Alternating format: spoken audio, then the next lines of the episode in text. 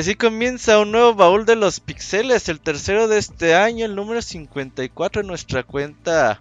Ya tenemos muchos años haciendo esto, ya menos frecuente de lo que lo hacíamos, pero el día de hoy toca hablar de Streets of clásico de Sega, Sega Genesis, y que el día de hoy pues acompaña mucha gente eh, experta en el tema para platicarnos de este juego beat'em up clásico, un clásico género de las arcades y que pues ya se ha perdido conforme ha pasado el tiempo. El día de hoy me acompaña Kamui. ¿Sí es cierto que con esa rola sales a marrear cholos en Ecatepunk? eh, no, Robert, tengo que, tengo que desconfirmar ese, esa declaración, Robert. Pero pues acá andamos en un baúl más. Como bien dices, pues ahora son un poquito más espaciados. Pero pues cuando hay oportunidad, aquí estamos. Y pues toca hablar de Street of Rage 2 de Sega. Que pues ahí lo, ya lo habíamos cubierto otros juegos de Sega en, baúles anteriores, pero no tan reciente. Y pues ya aquí le estamos dando su espacio a este juego que yo creo que para muchos lo tienen en, muy, buen, su, muy buen recuerdo de este beat'em up o de juego de pelea callejera. Sí, es el Kamui, tanto el Kamui como yo es la primera vez que lo jugamos. Y ha traído buenas sensaciones. También nos acompaña con el baúl pasado el Squall. ¿Qué onda, Squall? ¿Cómo andas? ¿Qué onda, amigos? ¿Cómo están? Pues aquí nuevamente este, siendo partícipe de este de este baúl, este, pues esperemos aportar lo, poquito que, sabemos del juego. Ah, seguro sabes un chingo, Squall, ¿no? Te hagas el modesto. sí. No, no sé mucho. Pero los que sí saben mucho, traemos a dos expertos en el juego. El primero de ellos es el Wonchos porque era la única consola que conoció el Sega Genesis durante sus primeros 20 años, amigo, ¿cómo andas? No tanto, pero sí los primeros 12 sí, güey. y sí. De hecho, algún día en, un Dream Match platicaba con Scroto. Gran programa, cierto. En Dream Match 4, en el que me invitó platicaba con él que yo nunca, nunca he conocido a una persona que haya tenido Sega Genesis. Ninguno de mis conocidos, ni primos, ni amiguitos de la calle, de ningún lado, güey. Hasta conocí solo mi primo que tuvo el Dreamcast, pero porque se lo trajo de Estados Unidos, güey. Fuera de ahí nadie tenía, todo era Nintendo en México. Ah, sí, en México era complicado. Pues yo nunca que yo, a nadie. Yo hasta conocí un amigo que tenía el Mega Drive, el japonés, y que batallaba mucho porque los juegos este, no eran compatibles. Mm, si todos, todos eran en japonés y la entrada eh, eh, a la Genesis americana era diferente. De hecho, lo que le platicaba yo a Scroto era es precisamente eso, que era tan complicados incluso saber de juegos, saber qué juegos salían, saber qué juegos estaban chidos porque ni siquiera había amigos, no había revistas, no había programas de televisión como sí lo había con, Nintendo Manía o Club Nintendo. Y, el problema... Acá no había nada. El, problema de él es que pues tenía sus juegos y él los quería prestar y en las americanas no entran, pero en la japonesa sí entraban los americanos y los japoneses. Órale. Pues así las cosas y bueno, el máximo promotor de este baúl de los pixeles es Pixescroto. Que ya me dijo, güey, si no haces esto en este año, dejo de hablar. Amigo, ¿cómo andas? un saludo, un saludo cordial, tanto para ustedes como para gente que nos escucha. Muy contento de estar acá con amigos eh, para hablar acerca de este baúl de Street of Rage. Dice Kamui que hay baúles acerca de, de juegos de Genesis son muy poquitos los juegos que hay. Así, contados con una mano. Hicimos Sonic 2. Sonic, 2 y a huevo quisieron, porque no lo querían hacer. No, creo que sí. Tú fuiste el que quiso que hiciéramos eso. La verdad, yo no quería, güey. fui yo, fui el único que quiso, güey. Ajá, hicimos Gunstar Heroes. Gunstar Heroes. Y ya. bueno, ya es el tercero de Sega. Eh, bueno, bueno. Entonces, contentos entonces de, poder hacer ese tercer programa del que para muchos es uno de los mejores juegos de, la consola. que fue una propuesta muy interesante, una respuesta muy grande a los otros juegos que tenía la competencia. Y aparte le quiero mandar un saludo grande hoy a nuestro amigo el Pixemoy porque hoy es el Día Internacional del Pollo Frito. Un saludo al Pixemoy. ¿A poco hay Día Internacional del Pollo Frito? Claro que sí, lo puedes buscar en Google. Ah, el 6 de julio. Mi poema de hoy tiene pollo frito en él. Ah, cabrón, ¿hay poema? ¿Hay poema? Pues, hay poema porque tú me dijiste que hay poema y Escroto hizo poema. Ah, no, ya, no hice poema. ¿Por qué me vas a creer a mí que yo hice un poema, güey? No, no, no, ahí va, güey. ah, ¿ya lo vas a decir de una vez? Sí. A ver, déjale baja la música. A ver, están, están, leves, güey, están leves. Ok, pausa, ya le puse pausa a la música. Arráncate, güey. Primero es el de Pixescroto que le quedó bien vergas. Ah, ya lo leíste, ok, a ver. Ah, dice, en las calles de la furia no hay abrazos. La solución a todo está en salir a darse de putazos. ah, el que puse en Twitter, yo pensé que había hecho uno. No, ese está re, Está bueno, está bueno el verso, sí, como no. Los míos también son tirándole al, cómico. Ok. Los ponquetos, ahí te va. Los ponquetos tienen rabia, la ciudad está en peligro y las calles están llenas de peleas y pollo frito. Mr. X es el líder, Sindicato es el problema, Adam Hunter secuestrado, Axel Stone pelea cabreado. Que parece de Street Fighter, Final Fight también se queja. Y con todo, este es el bueno, lo demás, nadie se acuerda. Y ya. Ah, no, muy bonito, amigo. Me gusta eso, güey, que ya quieras hacer poema en cada No, güey, este le hice porque tú dijiste que ah. ibas a hacer, güey. O sea, ¿y cómo, por qué me ibas, y por qué me ibas a creer, güey? O sea, no seas inocente, güey, por Dios. Pues Pero te pasas, buen No, no, no. Esto ya es. pero quedó bien. te quedó bien, amigo. Estoy orgulloso Las mentiras son malas, güey. Las mentiras no son buenas. Eso tienes toda la razón, amigo. Y bueno, el día de hoy vamos a hablar, como ya les mencionamos, Street Soul Rage 2. ¿Por qué? Pues porque le gusta mucho Scroto y le gusta mucho al Wonchos. Yo nada más quiero saber una pregunta, amigo Scroto, que no he jugado el 1 y mucho menos el 3. ¿Por qué elegiste el 2 sobre el 1 y el 3? Bueno, el, el 1 es un buen juego, pero es un beat'em up bastante básico comparado a lo que llegó a ser el 2. Y en el 3, eh, todos esos elementos tan buenos que tienen el 2, en el 3 quisieron como meterle además y ya se salió de control y no es un buen juego. Tanto en la música, en los personajes como en el diseño, ya se salió de más. Eso como cuando a veces vemos una película y vemos la película está muy bien, la secuela está muy bien, pero ya para la tercera ya ya se arruinaron los conceptos, ya los personajes ya no sirven, ya, los malos. Alargaron la serie. Exacto, ya en el tercero sale un robot, un canguro que boxea, ya la historia no tiene ningún sentido. Eh, al final el cerebro de Mr. X ahí anda por el juego, entonces eh. ya al final, aparte este, la música también baja mucho. Eh, fue un juego recibido, aparte, aparte, fue un juego recibido con mucho menos crítica y mucho menos este, aceptación que el, el 2. El 2 es el que es el clásico, por eso es el que está en, el, en, la, en la Genesis Mini. Ok, mm, perfecto. Y sí, así es. ¿Qué decías tú, Bonchos? Mm, le iba a preguntar a, a Scroto algo, pues se me fue el pedo. Pero era de hablar de, de, la importancia que tuvo el 2 y las expectativas que generó y también por eso el problema del 3. Y sobre la música, que es como un punto y aparte de este juego, estaba leyendo eh, que para el 3, este güey, ¿cómo se llama, Scroto? Eh, Yuzo Koshiro. Es, ese es el compositor. Su hermana es, la que diseñaba el juego. La, la diseñó. No, Yuzo Koshiro hizo como una propuesta de la música se iba generando aleatoriamente en cada nivel.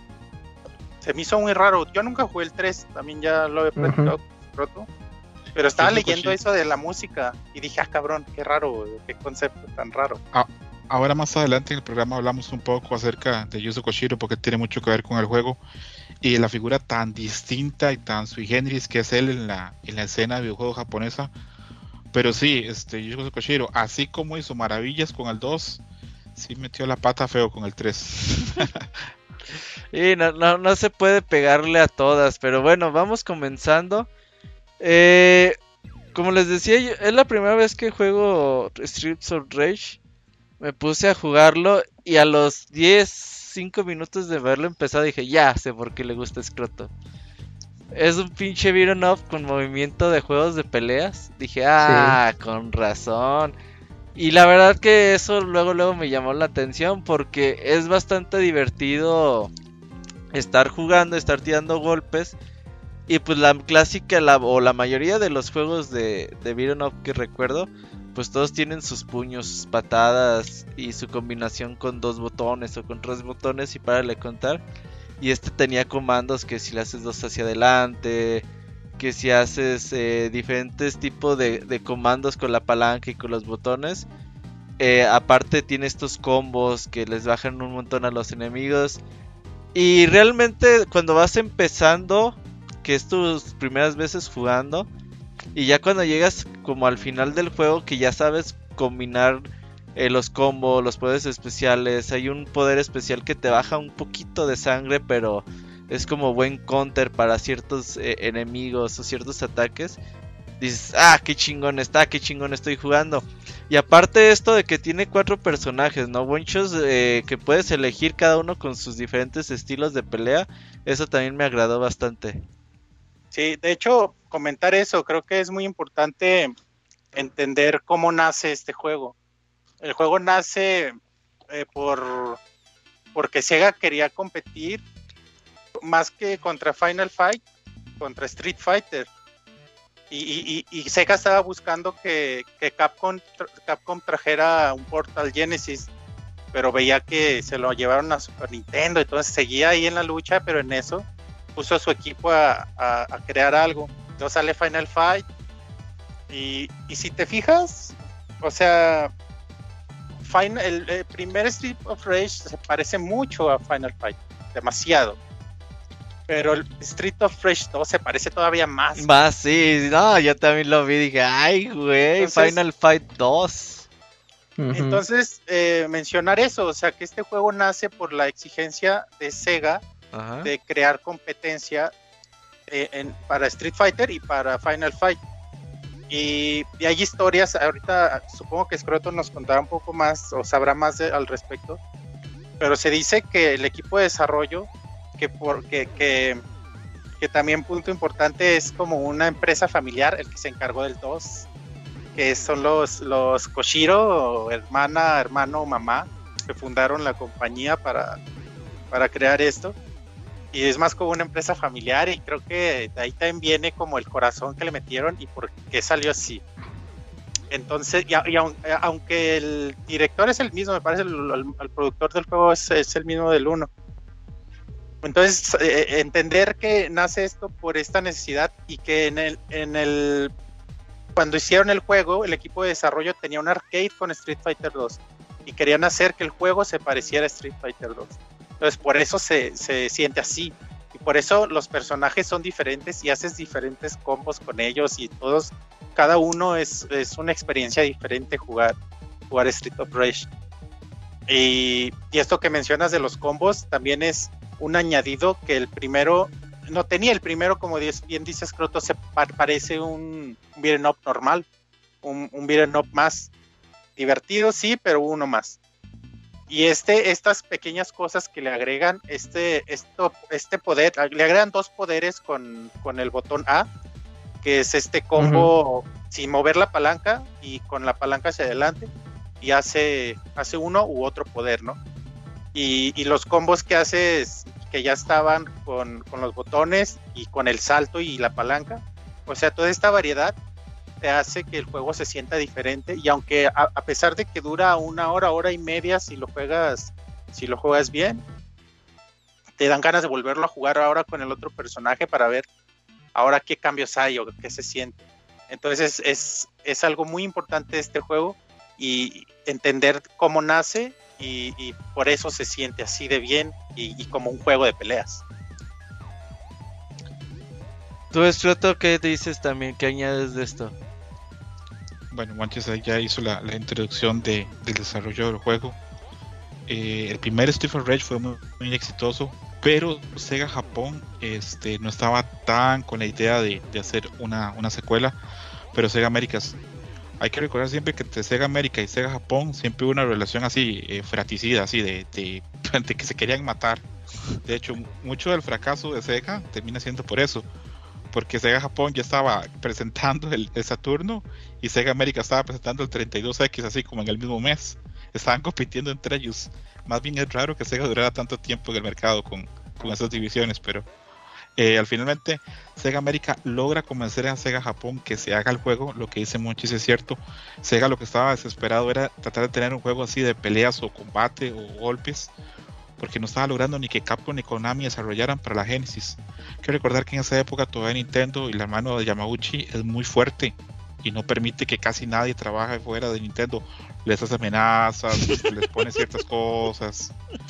¿Qué Yamauchi, Yamauchi, güey? Sí, Yamauchi, recordemos, ¿verdad? Que es este, pues, el gran dictador de, los primeros años de Nintendo.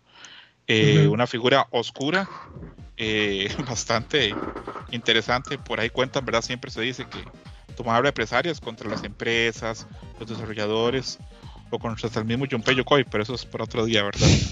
Entonces, este, en ese momento, Yuzo Koshiro, que tal vez más adelante voy a hablar más específicamente de él, ya había trabajado en Shinobi, había trabajado haciendo el soundtrack de Shinobi y ya tenía ahí una relación con la gente de Sega. ¿Se fue Scroto?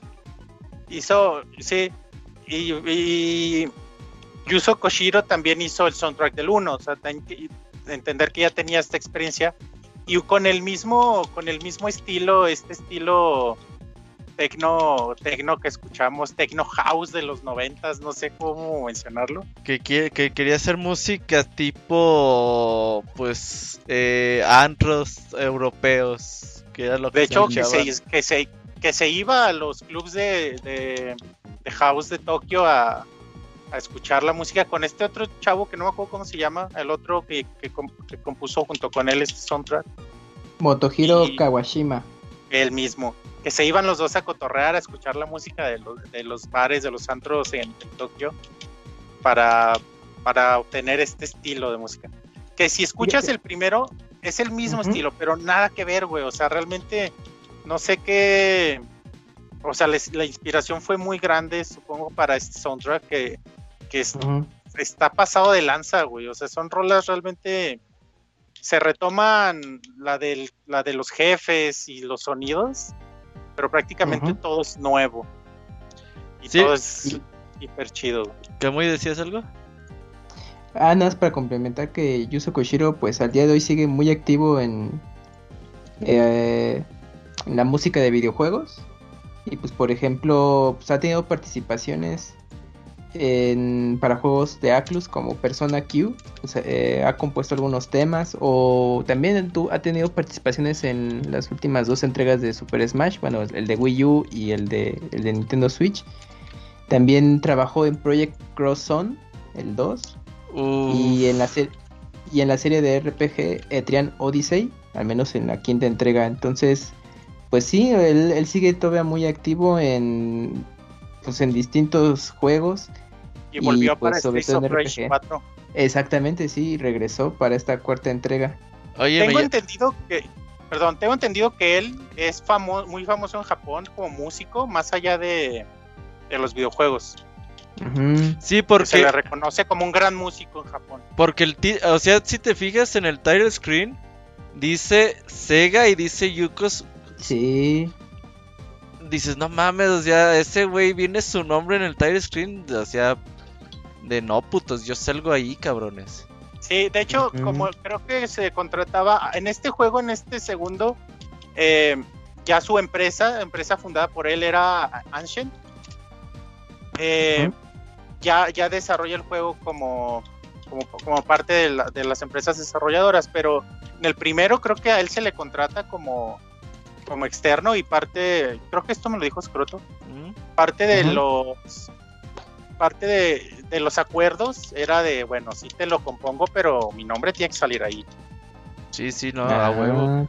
Oye, es cuál. Y, también recordar que este compuso la, música de Act Racer de Super Nintendo. Sí. Ah, estuvo involucrado en Act Racer. Sí, la música de, ah, del juego es de él también, para que la chequen. y es un muy buen juego de, de, Super Nintendo. Y, ahorita como dato, bueno, él tuvo clases eh, de música eh, por Yoji Hisaishi. Yoji Hisaishi es el compositor de cabecera de Estudio Ghibli, pero en particular de las películas dirigidas por Hayao Miyazaki. Entonces, pues es interesante ver cómo ha hecho su escuela, ¿no? De, musical y pues bueno, cómo la ha ido eh, adaptando pues ya eh, en videojuegos y en otras ramas, pero pues es interesante, ¿no? Y, pues ya con todo lo que han platicado, pues Yuzo Koshiro sí es, pues bueno, es muy importante en este tema de música de videojuegos, todo el trabajo que ha hecho. Creo que ya volvió Escroto. Escroto, ¿estás por ahí? Creo que no. Dijo, ya volvió y luego. Sí, sí, sí, sí, Ah, ok. Ya, ya, ya, ya, está aquí. Te quedaste y te nos fuiste. Estás platicando de Yuzo Koshiro. Ok, de Yuzo Koshiro. Bueno, para tratar de resumirlo y avanzar, eh, él ya había trabajado en Sega, había trabajado de forma freelance, él nunca trabajó directamente con Sega y ya había fundado una empresa familiar con la hermana y con la, mamá, que eran una familia de dinero, este, bastante metidos en este mundo del desarrollo y el diseño en Japón. Eh, después de eso, les encargaron a ellos, Sega les dio, después de ya haber tenido su contacto con la música eh, la gente Sega le permitió que la empresa familiar de ellos, Asian, hiciera un port de 8 bits del primer Sonic a Mega Drive. Oh, y el, port fue súper exitoso, tanto a nivel de crítica como entre los aficionados, porque es un port muy bueno. Eh, no solamente lograron adaptar mucho de la magia que tiene la, la versión de 16 bits, sino también hicieron algunas zonas para que se adaptaran más a lo que era pues, una consola de, de 8 bits. Entonces, este, al ver que tuvo tan buen éxito, ya la gente de Sega les quedó con un buen concepto de lo que podía hacer Asian. Después de eso, tuvieron algunas reuniones eh, y ya la gente de Sega les mencionó la posibilidad de empezar a trabajar en Street of Rage 2. Tomaron el proyecto. Era un equipo relativamente pequeño, eran apenas 10 empleados, porque en esa época los equipos de desarrollo eran pequeñitos y la mayoría eran programadores o gente muy joven. Por ejemplo, Ayano Koshiro, la hermana la que hizo todos los diseños, tenía apenas 22 años. Y si bien trabajaron con otros este, este, diseñadores, ilustradores freelance, el equipo pues fue un compendio como de gente de varias partes.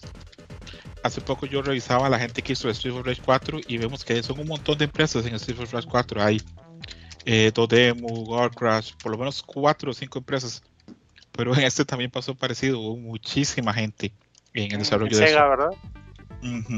Allá no Sega de Ajá, exactamente. Está, de hecho, te puedo decir la lista. Está Asian, Sega, Disney Works, M&M, Software, HIC, un montón de gente trabajando en, el juego. Se dice que tomó apenas un año y medio. Que siempre se dice que los programadores que tenían eran de élite, eran muy buenos y por eso hacer mucho y que el, mucho que el juego fuera tan fresco era por eso, porque era gente muy joven que no estaba haciendo. Ayano Koshiro estaba muy interesada pues en cosas de moda, revistas, películas. Y si ustedes ven el juego, el juego es un compendio de todo lo que era cool al principio de los 90.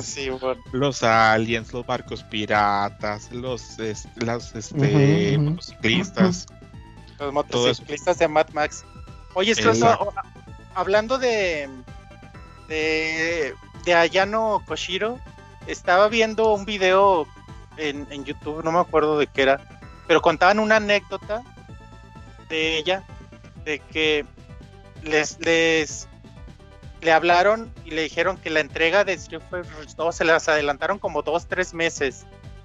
Y que ella se puso así bien desesperada a, gritar, a gritonearles por teléfono a los directivos, a, pedir, a rogarles que les le dieran más tiempo, porque todavía no lo acababan y realmente le, le importaba terminarlo como lo querían. y supongo que también es por pues, temas de edad, ¿no? Por supuesto, hablamos de una persona que tenía 22 años y era la encargada pues de dirección y planeamiento de, todo el juego. Allá no considero con 22, con 22 años es la que decide que no vuelva Adam, es la que decide este, parte de la historia, decide mucho los aspectos de los personajes. Entonces, pues sí. Y luego este es un cartucho que es cuatro veces más grande que el primero. Este es de 16 megas, lo que permitió hacer un montón de cosas. Se pensó que tuviera seis personajes y poder usar tres a la vez, pero bueno, no, no dio tanto las capacidades del hardware. Y el tiempo que tuvieron también, ¿no? También, también. Porque también, perdón, también escuché que eh, la idea era, ya ves que tiene un modo versus el juego, que la idea era hacerlo muy parecido a, The Street Fighter, con esta dinámica de juego, pero no les alcanzó el tiempo y lo tuvieron que dejar así. Sí, de hecho, Sega presionó muchísimo para que este juego estuviera listo para las navidades del año en que se lanzó y se logró, pero eso coartó que un montón de cosas este, pues no entraran. Se dice que por lo menos pues, le hubieran faltado tal vez medio año más para poder haber metido todas las cosas que ellos querían agregar al juego. El juego fue súper exitoso. Eh, trajo un demográfico más viejo, más maduro, más mature a la consola de, Sega Genesis. Eh, vendió muchísimo en Japón, vendió muchísimo en, Estados Unidos. Y a la gente, contrario ahora que por ejemplo si sacas un juego donde te robas algo de una franquicia o algo, la gente dice, ah, te robaste esto, te fusilaste esto. En esa época no sé, no pasaba esas cosas y la gente decía, ah, este stage es igual a alguien esos son este, los monstruos de Alien, este, o eso se parece a Contra. La gente eso lo celebraba, lo encontraba como algo positivo, no lo veía como algo negativo. por hoy sería muy distinto. De hecho, eh, hablando de las, de las copias, este aspecto visual que ya lo comentaba hace ratito con Roberto, se lo fusilaron totalmente a Final Fight. O sea, si tú, tú, comparas el primero con el segundo, eh, hicieron los sprites de los, de los personajes más grandes, le agregaron esta barrita con el nombre de los, de los enemigos. enemigos. Y los colores, incluso amarillo y rojo. O sea, realmente le copiaron todo este aspecto visual a Final Fight descaradamente. Sí, hasta la ropa, hasta la ropa de Axel es igualita a la de Cody, o sea, cara de Cody. no, hay muchos enemigos. Cody Godines. Oigan, y un, dato curioso, disculpen, este, el juego salió primero en Estados Unidos, en América, después salió en Europa y al final en Japón. Sí, es que este juego era para los gringos. Sí, porque Sega estaba pegando muy fuerte en los United, en, Estados Unidos, y pues Sega, es, es, la historia, ¿no? De que se dividió entre Sega Estados Unidos, Sega Japón, y que a veces luego tenían sus diferencias en cuestión de dirección de producto con los videojuegos pero pues en algunos aspectos se daba preferencia al mercado americano para los lanzamientos y pues en este caso fue Street of Rage 2. Es que Sega donde alcanzó a ser segunda fue en América, en Japón nunca lo fue. En Japón el segundo era el PS Engine, que es una consola muy olvidada en este mundo de los pixeles, pero de eso vamos a hablar al final. Eh, el juego fue muy exitoso, tanto así que sí hicieron ports para Game Gear y Master System, que yo jugaba el de Game Gear, les comento, y era bastante bueno dentro de sus limitaciones. Y lo que dicen ustedes tienen razón, este juego le copia un montón de cosas a Final Fight. Pero lo importante en los juegos y en el arte, un montón de cosas es no solo copiar, sino qué haces con lo que copias. Yo creo que este juego toma muchas cosas y las depura. Aparte, esto es una adaptación para una consola. Pensemos que el Final Fight 1, la adaptación que hay para SNES, solo puede jugar una persona. Le faltan stages. No está guy. O sea, es un juego totalmente capado. este, dentro de los limitantes, es un juego completo. Tiene todo. Entonces. Eh, la neta está mucho más chido que Final Fight. Disculpe. Sí. Y Robert. y Robert, ¿qué, güey? Sí, güey. Yo, pues que eres fan de Y que trabajara ah, es cierto. Ajá. De que yo hubiera hecho Final Fight. Sí, no, ¿sabes qué? ¿Sabes qué? Bueno, sí le copia mucho, pero, pero no se queda ahí. Pues le da un estilo personal y particular bien chingón. Toda esta que ya mencionaba, Scroto, todo este aspecto del pop noventero, todo es noventerísimo. O sea, aparecen los stage eh, parece en videoclip de Michael Jackson, güey. O sea, tiene todo este, tiene, todo este feeling.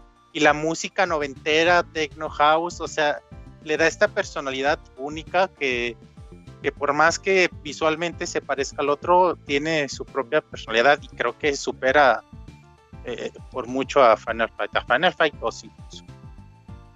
Yo, quiero que hablemos un poquitito, solamente unos minutos acerca de las portadas del juego, que ahí se las puse en el script, está la portada americana y la portada ah, japonesa. la portada japonesa, si se fijan, Axel es Jean-Claude Van Damme. Sí. y Mr. X es Arnold Schwarzenegger, ¿no? exacto, exacto.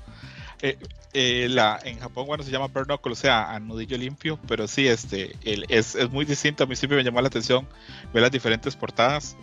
Eh, por lo menos para mí, a mí me gusta más la, portada japonesa dentro de lo que cabe, porque las dos están feitas para mí, pero creo que la japonesa está mejor.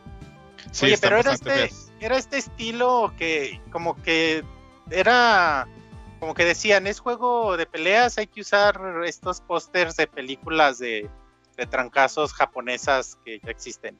Y los copiaban tal cual, ¿no? O sea, estaba viendo comparativas y la posición de los peleadores es igualita, pues no, le modifican ni un centímetro más arriba el codo o algo. O sea, es exactamente la misma que muchos de estos pósters de películas japonesas de, de, de trancazos y los adaptan acá. Incluso como que le encargaban la portada al mismo güey que Capcom se las encargaba para hacer los de Final Fight y le salían bien iguales, güey. Si son, salían bien iguales o eran iguales. como que le daba hueva hacer una nueva y nomás cambiaba dos, tres colores y ya. Oye, la portada hablando yo la veo muy fea, muy fea. De, hecho, se puede decir esto y así rápido, se lo voy a decir muy rápido para no, no tocar más el tema. Hay arte en la versión americana de Street Fighter 2 donde Skate, el, afrodescendiente, el de los patines, parece un mono. Yo, ¿qué vergas es esto? Hoy por hoy la gente hubiera quemado el cartucho. Eh, decías, decías, este, Salvador, No, nada, es que justamente ahorita estaba viendo el comparativo de los artes y pues sí, sí difieren mucho. Creo que se sí se me hace más atractiva la portada de, en su edición japonesa. Ajá, sí, porque tiene más ese, ese feeling de ser un cartel de película de justamente de peleas callejeras y creo que lo logran bastante bien. Oigan, hablando de sale guapa Blaze para mí. Ah, sí, porque sí, sí luce más eh, su rostro que en la americana. no, y aparte pues sí tiene un poco más de fanservice. Oiga, dos cosas que se vinieron a la mente. Ahora que hablamos de las portadas, eh, me metí a la, a la eShop para ver si ya estaba en ah, el, DLC de, Street of Rage 4. Ah, del 4, perdón. Y no, estaba, pero buscando el DLC me salió en las opciones recomendadas un juego que se llama The Takeover, que precisamente llamó mi atención porque la portada es este tipo de portada, igualita a este Street of Rage o los Final Fight o los Street Fighter, o es igualita la portada. Y ya me metí a ver, el trailer y se ve bastante decente el juego. Les quería preguntar si ustedes lo habían jugado o sabían de qué hablaba. No, ni idea, bonchos. Ah, bueno, se lo Bájalo, juégalo y le haces poema. Takeover se llama. Takeover, bueno, más era esa. Y la otra era ahora que mencionas a Blaze. Recuerdo que, que le platicaba a Scroto cuando platicamos del juego que a mí se me hacía que yo creía que hoy en día no podía salir Blaze tan sexualizada como sale en, este Strip of Rage. Pero me callaron el hocico. En el 4 sale mucho más sexualizada, Le rebota todo a la verga, ya enseña todo. y, y bueno, es como ya la personalidad del personaje. Y nada más mencionar eso. No sé si, si eh, valga la pena mencionar de una vez que hubo algunos cambios eh, con la versión japonesa a la americana. Uno de ellos precisamente fue que en esta versión le taparon los calzones a Blaze. Porque en la versión japonesa cada que da una patada se le veían los calzones blancos. Y se lo quitaron y le pusieron medias, por ejemplo, unos de los enemigos, eh, a las, a las que traen como su traje de capitán, le pusieron medias para que no enseñaran piel. Y no sé, esas creo que fueron esas las, los cambios, ¿no, Scroto? Sí, el único cambio que tal vez está, se te está yendo por ahí, eh, Monchis, es que a, a Mr. X en la versión japonesa, cuando aparece, sale fumando como un cigarro. Ah, sí. En la versión, en la versión americana se lo, se lo quitaron porque, por que no fuera mal ejemplo. Porque eh, los hablaron un poquito.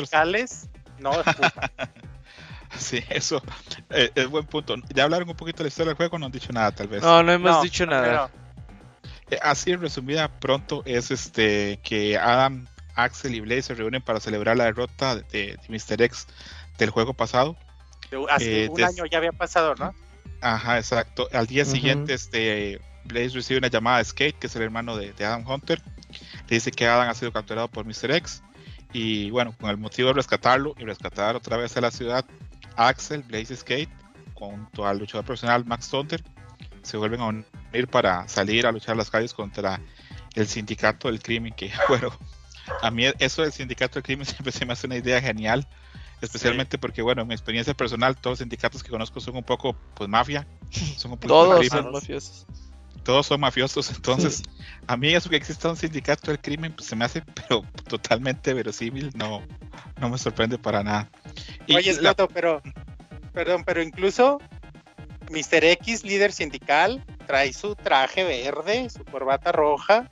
Ah, porque a legua se ve que a las 4 tuvo junta con el Bester Gordillo y para inaugurar cafetería para los del almacén o algo así. Y a las 6 ya estar listo para partir madres. O sea, se nota su traje Godín. Su traje Godín, por eso se debe llamar Mr. X, güey. Su, apellido debe ser como González, o algo así muy Urquidi o algo así muy Godín. Vargas, siempre hay un Vargas en una oficina. Vargas, sí, siempre Vargas. Varguitas, sí, Les dijo, no, no, Mr. X, Mr. X. Oye, nada más rápido, eh, ahorita que mencionaban lo del los, las modificaciones que hicieron el juego, eh, bueno, a, Blaze más que nada lo que hicieron fue justamente colorearle del mismo color las panties con la ropa para que se mimetizara ese detalle. Ahorita que me estaba acordando, y pero pues ya como dijeron, sí, en la japonesa pues claro, los calzones. Sí, sí, sí. Pero eh, puedes jugar, bueno, o sea, hay muchas versiones ya para que puedas tener acceso a la versión japonesa.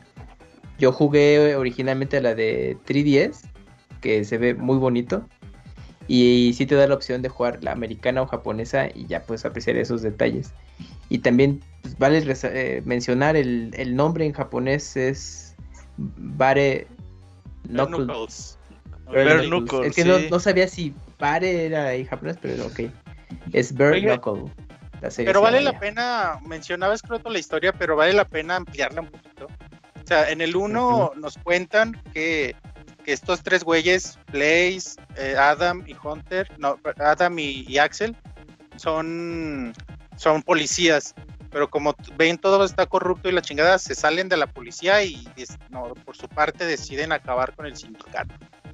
Ahí es el uno, ¿no? Ahí acaban con En el 2 se cuenta que ya pasa un año, que Axel se vuelve, Axel se vuelve, ¿cómo se dice? De personal, de cuidador como... Guardaespaldas. De guardaespaldas, ajá, se guardaespaldas eh, Blaze se pone a dar clases de danza casual y, Adam es el que vuelve a, las filas de la policía. Y, como Adam lo mandan como a otro lugar, es por eso que pasa todo esto que ya con Scroto, que su hermano les dice, hey, no, llegó mi carnal. Y a Max lo pusieron por nomás por querer ponerlo, en realidad no tiene como... Sí, así es un luchador.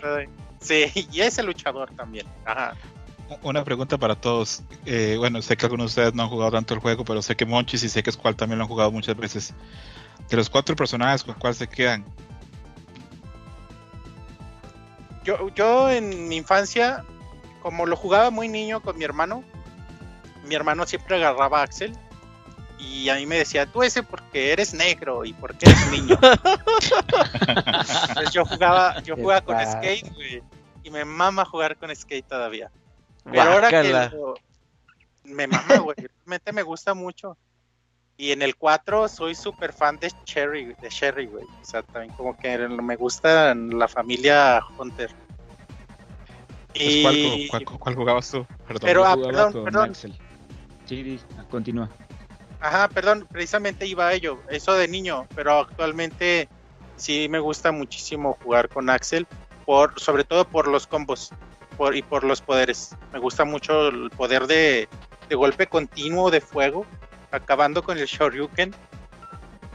Me mama ese poder y por eso me gusta.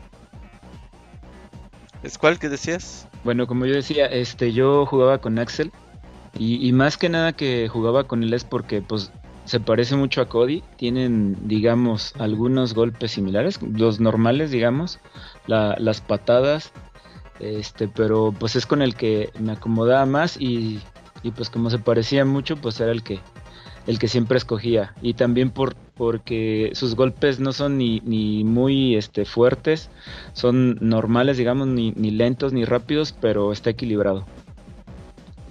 Yo jugué un rato con Axel. Bueno, yo acabé el juego con Axel y después dije, ah, voy a jugar un rato con, con Blaze. Me gustó su agilidad y todo, pero pues nomás jugué un ratito. De hecho, los, los speedrunners, por alguna razón, usan a eh, Blaze. usan a Blaze siempre. Ajá. Es que Es una rápida, ¿no? balanceado. Ajá, exacto. ¿Con cua- ¿Cuál usaste tú, eh, Kamui? Yo jugué con Max Thunder y con. Qué pinche Axel. hipster, güey. ¿Por qué? De Pues seguro es ¿qué hace un como el ahí? Creo que con. Max es la forma más fácil de acabar el juego. ¿eh? Es que pega como una mula, Max, ¿verdad? Sí, Y los sí. mata de volada. Yo de niño jugaba, bueno, jugaba con todos. Tal vez con Blaze no, porque como yo era niño no quería jugar como ser los niña, niños. entonces. Exactamente, exactamente. Pero, eh, y también jugaba con, con Skate porque me parecía muy interesante, era muy rápido y tenía. Es el único que puede moverse casi como, como corriendo, tal vez por el es stage. el único entonces- que corre en este juego, sí. Pero ahora de adulto me gusta jugar con Max, pero sobre todo por las llaves que tiene, que puedes alzar a alguien y tirarlo contra el piso. Esas llaves de, de lucha libre me, me gustan bastante, me parece que, Que- que pegan Que, mucho. que- que brincas con él, con el enemigo agarrado, ¿verdad? Sí, Ajá, sí, sí, ajá. sí. está el bien chido, güey, está bien perro.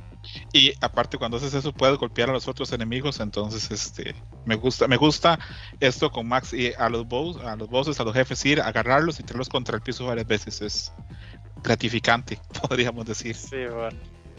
Eh, co- con los villanos, bueno, pues ahora tal vez cuando hablamos de los niveles hablamos pues un poquito de todos, pero todos son, eh, lo, lo- lo hablamos mucho y yo antes, eh, todos son estereotipos de los noventas, ¿verdad? Sí. Sí. Sí, está muy Todo. cañón, hay punquetos, Sí, absolutamente hay, todos. hay dominatrix. Eh, ¿Qué más? La dominatrix. La Los dominatrix. conjetos sí. son los chidos, los, los gordos, los gordos beisbolistas. Ah, los sí no, se son los a raperosos. Final, la Final Fight totalmente, güey. Esos güeyes Esos salen, gordos son como raperos. igual y avientan fuego. Ajá. Ah, me, me hizo gracia que cuando rejugué este juego, ver los enemigos y pensar que, que ahora los juego también en Street of Rage 4 y ahí están los mismos infelices haciéndome la vida difícil. los Veintita-. Veintitantos años después ahí están haciendo la vida difícil. Y bueno, hecho, tal vez. ajá. Escroto, yo creo que solo los que crecimos jugando este juego valoramos el 4 como se debe valorar, güey. No, Monchis, pero bueno, te entiendo el punto, pero creo que hay una generación de, de gente joven que ha jugado el 4 y que lo ha disfrutado mucho también. Es Sí, gran- ya está más actualizado. También no hay que olvidar que hay enemigos que están. pues, bueno, a mí me recuerdan mucho a Joe Higashi de Fatal Fury. Porque es bueno, son unos peleadores de Mo- Muay Ajá. Y dije, Los ¿qué pedo con esos? Y dije, ay, ¿a poco ya estaban ahí con, con Fatal Fury inspirados? Bueno, a mí me recordó mucho eso. Y también encontrabas a un montón de peleadores, artistas marciales y todo eso. De hecho, eso es padre, o sea, que los enemigos tengan, o sea, cada uno su estilo de pelea, a mí me gusta. Me gusta mucho que los pelones no les puedes brincar porque te avientan un gancho. Que los ponquetos eh, buscan, se barren y buscan agarrarte y lanzarte. O, o precisamente los Muay Thai que se cubren y, y tienes que buscar agarrarlos para eliminarlos, pues. Sí. Los ninjas que creo que son lo- lo- También hay ninjas, sí. Y, y me Un gusta güey esto, que tiene un pinche cohete. Ah, cómo me castra ese güey. güey, ¿cuál tiene- Es un jefe. y Sí, Es como un Iron Man. Ah, el que, que vuela, sí, claro. Sí. Sí. Ese es el, el boss del, del segundo nivel. An- Antes de, de- de que hablemos de los niveles, porque siento que estamos a, a punto de entrar, quiero nada más mencionar, este, hablar un poquito de la música del juego. Que yo niño jugaba Shinobi y jugaba Street for Rage 2 y me acuerdo que aparecía, digamos, el logo en la pantalla y así, eh, pequeñito, en, en letra blanca, a, a mano derecha abajo decía Music by Yuzo Koshiro. Y yo niño pues no le daban pues, nada de atención porque ¿qué me importa a mí quién es Yuzo Koshiro? Pero conforme pasó el tiempo, yo pensé, ¿cómo vergas en la industria japonesa, donde los nombres de los, de los trabajadores son algo tan privado, aparecía el nombre de Yuzo Koshiro de forma pública. ¿Cómo? Recordemos que, por ejemplo, cuando tú terminas Street Fighter 2, no aparecen los nombres de los programadores, solo aparecen los apodos. Piston Takashi, Yuki, Yuki Chan Papa, solamente apodos. no aparece el papá de Yuki Chan, sí. Entonces, ¿cómo hizo Yuzo Koshiro para eso? Después, viendo muchos años después, unos documentales muy buenos que tiene Red Bull que se llama Digging in the Cards, donde entrevistan a, a Yuzo Koshiro. Eh, repito, Digging in the Cards de Red Bull están en YouTube, los pueden ver. Eh, habla de toda la historia de la música en los juegos de video. Son obras de arte, recomendadísimos. Bueno, volviendo con Yuzo Koshiro. Eh, Yuzo Koshiro nunca fue empleado de Sega directamente, fue freelance, como mencionamos al principio del programa. Y eso le permitió negociar que su nombre se pusiera ahí aparte. Y Sega pues lo permitió. Hace poco en una entrevista dice Yuzo Koshiro que no se le ocurrió a él, se le ocurrió a la mamá. Ahí vemos que siempre fueron una familia de mucho dinero los, los Koshiro y que tenían claro que... Mentalidad tiburón, claro. Exactamente, que hay que dar su nombre y que quede claro. Ahora, hablando un poquito de Yuzo Koshiro, eh, es de esa gente que tiene mucho aro y que tiene mucho talento. Desde que tiene tres años, la mamá que era pianista le enseñó a tocar piano. Siempre fue un músico muy avantajado. Eh, fue alumno de Joe Hisaishi durante tres años. Ahí Camus sabe quién es Joe Hisaishi. Ya dijo eso, de hecho. Sí, sí, sí, sí, sí lo ah. comentemos. Ah, el, compositor de, de Estudios Ghibli. Exacto. acaba de decir Camuy, güey. Sí, que no me pone atención, güey. Es que no, no está ahí con su lluvia de ideas de Street of No, Escroto no estaba, Escroto no estaba. Espérate, no, ya sé, ya sé, repito algo. No, no, no, no. Eh, por por A los 18 años, Yayusu Koshiro estaba trabajando para Falcon en la serie Is. Ah, sí, sí, sí empezó en Is. Y pues, repito, eh, siempre fue una persona de esas que de esos chavos que tienen mucho, mucho aro, por decirlo así, y que aparte que les gustaba la música, tenían equipos, equipos de DJ y equipos de música. Él iba a casa y compraba los equipos recién salidos ahí. Entonces siempre estuvo pues muy innovador, siempre, siempre estuvo en esa nota de, de llevar esa música a los clubs de house y techno a las consolas. Aparte de eso, él tenía también pues su colección de, de, teclados Yamaha, entonces entendía muy bien cómo funcionaba el chip del Genesis, de ahí que le pudiera sacar tanto, exactamente, de ahí que le pudiera sacar tanto jugo a la consola. Tal vez ustedes, este, a la gente que lo juega hoy por hoy, no les parezca tan sobresaliente la música, pero para la gente que lo jugamos en su día, pues era súper distinta a la música que había en otros juegos, eh, muy innovadora, muy distinta. Eh, aparte él tenía un método totalmente distinto al que hacía otros, otros grandes compositores, que es que él se terminaba el nivel y luego jugando el nivel hacía la música para que hubiera sinergia entre lo que estaba pasando y, bueno, y la música del juego. Eh, Creo que sí se nota, sí se nota. Sí se nota, ¿verdad? Sí, su, su cariño y... O sea, la música va con todo y cada nivel diferente y todo esto estos ritmos de sintetizador noventeros. Les contaba esto que acabas de decir, de que se iba con el otro compositor del juego, que se iban a los clubes de techno para, para inspirarse. Pero está chido. Motohiro Kawashima. Interesante que ellos dos, los dos también participaron aportando tracks para, para Street Fighter 4. Y... Bendito juego. sí. Entonces, este, bueno, sería nada más como que eso es nada más como mencionar ese aspecto como de, mi parte de, la música. A mí me parece que este juego tiene una música muy buena y no solo a mí. Hay mucha gente que le gusta la música de este juego. Se vende en, vinil, se vende en disco, está creo que en Spotify. Eh, Yusu Koshiro de vez en cuando da conciertos, bueno, cuando se podía dar conciertos, ahora con el COVID no, pero eh, de vez en cuando da conciertos este, en salones de house y techno en Japón y se llena. Pueden buscar en YouTube donde hay conciertos de él en vivo tocando el soundtrack de, de Street of Rage. Y casi todo el mundo le queda por lo menos ese buen sabor de boca de su música, sobre todo con, con el track del, primer stage, que es Go Straight, que es el que, bueno, pega muchísimo y, normalmente la gente tiene como muy buen recuerdo. No sé, mucho si, querías aportar algo más de la música. O no, no, ya realmente creo que cuando mencionan los grandes soundtracks de la historia de los videojuegos, siempre sale a relucir este. Eh, te digo, en México quizá es difícil porque la gente no lo conoció, no conoció Street of Fresh tanto como los juegos de Nintendo. Pero para la gente de Estados Unidos o que platicábamos de, Brasil, pues sí, sí tienen este juego presente en los noventas y este soundtrack siempre sale a relucir. Así es, y bueno, vamos a hablar ya un poquito de los stage. Ya para adentrarnos, ya llevamos una hora de, programa, amigos. Y decían, no, va a estar bien cortito el programa. va a ser bien corto. Y les recuerdo. Se invitan a Scroto y el Wonchis, ¿cómo, quieren que dure una hora? y, les recuerdo a la gente que nos escucha, que anda ahí en el chat, ya los vi, que nos pueden hablar, menos el runner, todos los demás nos pueden hablar. Ahí mándanos un mensajito en Sky y nosotros los agendamos. Hablamos de los primeros stages. Eh, nada más quería saber, eh, Scroto, ¿tú cómo llegaste a Strips of Rage 2?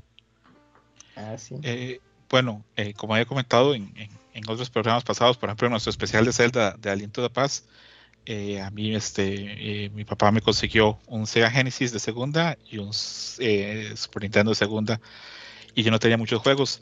Entonces, los otros niños más grandes o de mi misma edad del edificio, pues se compadecían de mí, entonces me prestaban ahí sus juegos. Entonces, este, ahí alguien me prestó este Street Fighter 2, me gustó muchísimo, eh, de esos juegos que me marcó muchísimo, lo jugué muchas veces con mi papá, con mi hermana, con amigos, solo, eh, lo terminé muchas veces. Y pues sí, es un juego que a, a mí en lo personal pues me marcó, lo jugaba con 6 o 7 años, imagínense lo que es ver eso en pantalla, toda esa violencia tan gratuita. hoy por hoy pienso que tal vez no fue lo más adecuado, pero lo agradezco. ¿Tú, cuál? ¿Cómo llegaste? Pues yo como conocí el juego, tanto el primero como el segundo fue en una sala de, de maquinitas o arcades. Este, tenían este, el juego en una máquina de esas que, que son de tiempo. Y este Así fue como lo conocí. De hecho, la, primera vez que lo vi dije, ah, hijo este juego dice Sega. Y este. Y pues lo estuve, lo estuve viendo y dije, ah, mira, está bueno. Está bueno el juego. Se parece mucho a Final Fight. Fue lo primero que dije porque pues yo conocí primero Final Fight. Este, pero sí, lo conocí en una maquinita o arcade de esas de, de tiempo. Ah, qué chingón. Y bueno, Camu y yo lo jugamos ahorita. El Wonchos, pues Ahí que era el único ser en México que tenía un Sega Genesis, así que así llegó. Si quieren, vámonos al medio tiempo musical ya para entrar de lleno con los niveles, con las llamadas del público y con todo lo demás que tenemos para ustedes en este baúl de los pixeles número 54 de Strips of Rage 2. Ya volvemos.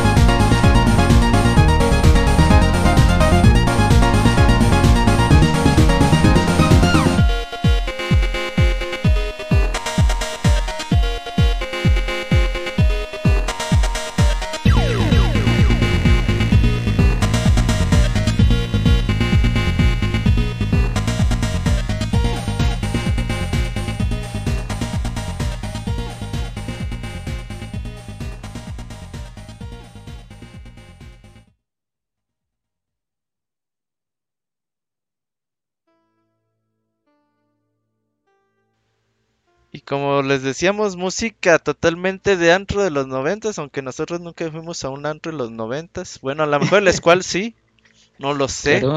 sí, poquito, pero sí. ya tenías que 30 años, ¿no? Pues entonces. No, no chingue. Más o menos, más o menos. Antreando el Squall. Ajá, ya, y... El otro día vi un tardeada disco, de, Hugo Sánchez bien entrada en un antro, güey. Chavo ruqueando muy cabrón, güey. Pero bueno, ese es tema para otro día, ya mi amigo Scroto. Ahora sí, hablemos del primer nivel, que es, pues, la ciudad, ¿no? No sé si estás... Ok. Sí, no, no, es el downtown, el, centro de la ciudad. Oye, puto nivel está larguísimo, güey. ¿Ya ves que está dividido como en tres o en cuatro secciones? Sí, sí. Yo dije, pues ya voy en el cuarto nivel y... Y terminé y eh, misión 1 termina, dije, no mames, de ya como 20 minutos dije, ¿qué pedo? Pero, me, eh, me gustó que salen ahí las arcades de Barnacle, me gustaba, eso se me hace chido. Ah, sí. Es, es un nivel muy interesante. Para mí lo que tiene, lo principal del nivel es que transmite mucha atmósfera nocturna es de noche, se ve que llovió, aparte de eso este, tienen esos anuncios de neón, hay esos punk con esas jaquetas de cuero, la música, bueno, súper bailable. Cuando ya avanzas esa parte de la calle entras a un bar, que es un bar raro porque si bien tiene mesas de pool, afuera hay como gente que son bikers o motociclistas, pero también hay un piano adentro, que es donde está cantando la, la, Dominatrix. Y, y, siempre, me, por lo menos a mí, ese primer stage me gusta que tiene como una narrativa de película. Avanzas por la calle, entras al bar, vences a la dominatrix del, piano y cuando sales fuera del bar te está esperando el, bartender para darte de putazos. Eso siempre me gustó. Pinche bartender. Wonchi es algo que te recuerdes de este nivel. Wonchi se fue, ¿verdad? A ver, a pasear el perro. Ah, tenía, el, tenía, el, mute, güey. Y yo hablando desde hace media hora, güey. Aplicando la del Moy. No, güey, es que les decía que es mi, nivel favorito. Como que es toda la esencia de, Street of Rage. Mm, lo que les mencioné al principio, eh, a mí me parece video noventero de, de Michael Jackson, güey, o cosas así, de las tortugas ninja, no sé. Y. Y esto que mencionas, Croto, de, de, de las luces neón y todo esto, y algo que me gustaría mencionar es que es el mismo nivel que vemos en el primer nivel de Street of Rage 4. es como, mira, es la misma ciudad. Aquí estamos. Ay, mira, buen dato. Y incluso es, entras al bar, aunque por el, al bar no entras por la puerta, sino entras por las coladeras. Y ya subes por una coladera y entras por el baño en Street of Rage 4. Pero es el mismo bar también y el mismo bartender. Se llama, se llama, igual, se llama igual, se llama Barbón. Marbón, algo que yo también quería decir de este nivel era que eh, ellos tenían la idea que en alguna parte que en alguna parte del, nivel un auto chocara así contra la pared y se llevase así a tus enemigos y a ti si te golpeara. Desgraciadamente no se puede hacer por cosas de hardware y por cosas de tiempo, pero en Street of Rage 4 sí pasa. Este, exactamente. Lo lograron agregar. También vemos esta parte, esta cosa donde donde los personajes, no sé cómo se le llama, que los personajes ya no solo se, mueven en horizontal, sino como que bajan en una diagonal. Esto que se me hizo muy padre. diagonal, ¿verdad? Ajá. Que quizás se llegó a ver ahí en. Antes, creo que en, los juegos de las tortugas también pasa algo similar. Pero es algo padre que, que se haga esto y que se retoma también Street of Rage 4. Me gusta mucho esta cuando tienes que bajar como diagonal. Sí, lo que dice Robert tiene razón. El primer nivel a mí me parece muy largo. Más si lo comparamos con el 2, que es este el, puente en construcción. Que bueno, yo creo que está basado en, el, Golden Gate. Eh, ahí aparecen los motociclistas con granadas. Aparece. Los ciclistas de Matt de Mad Max, ¿no? O sea, sí, no hay. Son bien latosos. ¿De dónde más lo sacaron? Son igualitos. Sí, e-, es Mad Max tiene una influencia muy grande en mangas, anime y juegos. Un día podemos hablar más de eso, porque en serio es increíble las cosas que se han tomado de Mad Max. Eh, aparte de eso, tiene una parte muy interesante que en una parte te subes a un camión a pelear con un arte marcialista y te están viendo atrás unos motociclistas. Y acá aparece el, el, boss que dice Kamui que le costó, el del que tiene un, jetpack. Sí. De hecho, sí se, llama, Jet. Jet. Jeto. A mí también. No, a mí, también se me hace muy, a mí también se me hace muy difícil ese voz cuando era niño. Ahora ya más o menos entiendo, pero de, niño me gustaba mucho. Pero yo ya vi la forma de ganarle a ese puto, eh. El, el truco es guiarte por la No, con el C, güey, con el botón de poder lo, bajas en chinga, güey. Eso es con el, A. No. ah, pero cabe aclarar, Robert. Yo lo puse en el tercer botón. Que bueno, tiene, tienes tus movimientos básicos, que es golpe, salto y el movimiento y el especial. Ajá pero si abusas de ese movimiento, consumes tu barra de energía. Te mueres muy rápido. Sobre todo con Max. A Max si usas mucho el, poder, o sea, te desmadras a todos bien fácil, pero te consume la vida muchísimo. Pero lo que me di cuenta es, por ejemplo, cuando te agarraban o había muchos, habría que hacer, usar ese botón, ¿no? Sí. ¿Ustedes que, sí? Ah, sí, sí, sí, claro. De otra. Perdón por mencionar tanto el 4, pero es que tiene mucho. Le cambio el nombre a baúl de los pixeles de, Streets of Rage no, no. no, de hecho, de hecho no pude evitarlo, güey. Jugué Streets of Rage 2 en el baúl y no pude evitar poner el 4 otra vez, güey. Dije, no mames. Lo es que el 4 es un remake, Bonchis, lo que no sabías. Pues mírate, no estás tan lejos, güey. Estar... No, sí, sí, sí. Espérate el DLC, Monchis. Ah, y precisamente, precisamente iba a mencionar esto, que en el 4 sigues haciendo estos poderes, pero el juego te da la posibilidad de recuperar esa parte de vida eh, si golpeas con combos a tus rivales. Si te golpean ya lo pierdes, pero si quieres golpeando lo puedes recuperar y ya se me hizo chido, porque a veces, bueno, creo que es bueno que tenga esta particularidad de que te baje vida, porque si no nos pasaría... Te dejaba en desventaja, ¿no? Sí, y no está chido pasarse el juego haciendo poderes, pues sería muy fácil. Claro, pero sí te deja luego en desventaja de que ya, ya superaste ahí la... Pues todo el grupo de enemigos que, que se te juntan y luego dices, no, pues ya voy a avanzar y a terminar y cuál, pues te toca otra, otra ronda de putazos o el jefe y dices, güey, ya no, ya no tengo y no consigues el pollo que te llena toda tu barra. Oh, a ver, pregunta, ¿qué tan difícil es el juego en consolas? Yo lo jugué en arcade. y lo, lo, sentí difícil. Visualmente y todo lo demás lo vi igual, güey. Y ya vi así como un, video de diferencias de, arcade. Es la misma mamada, güey.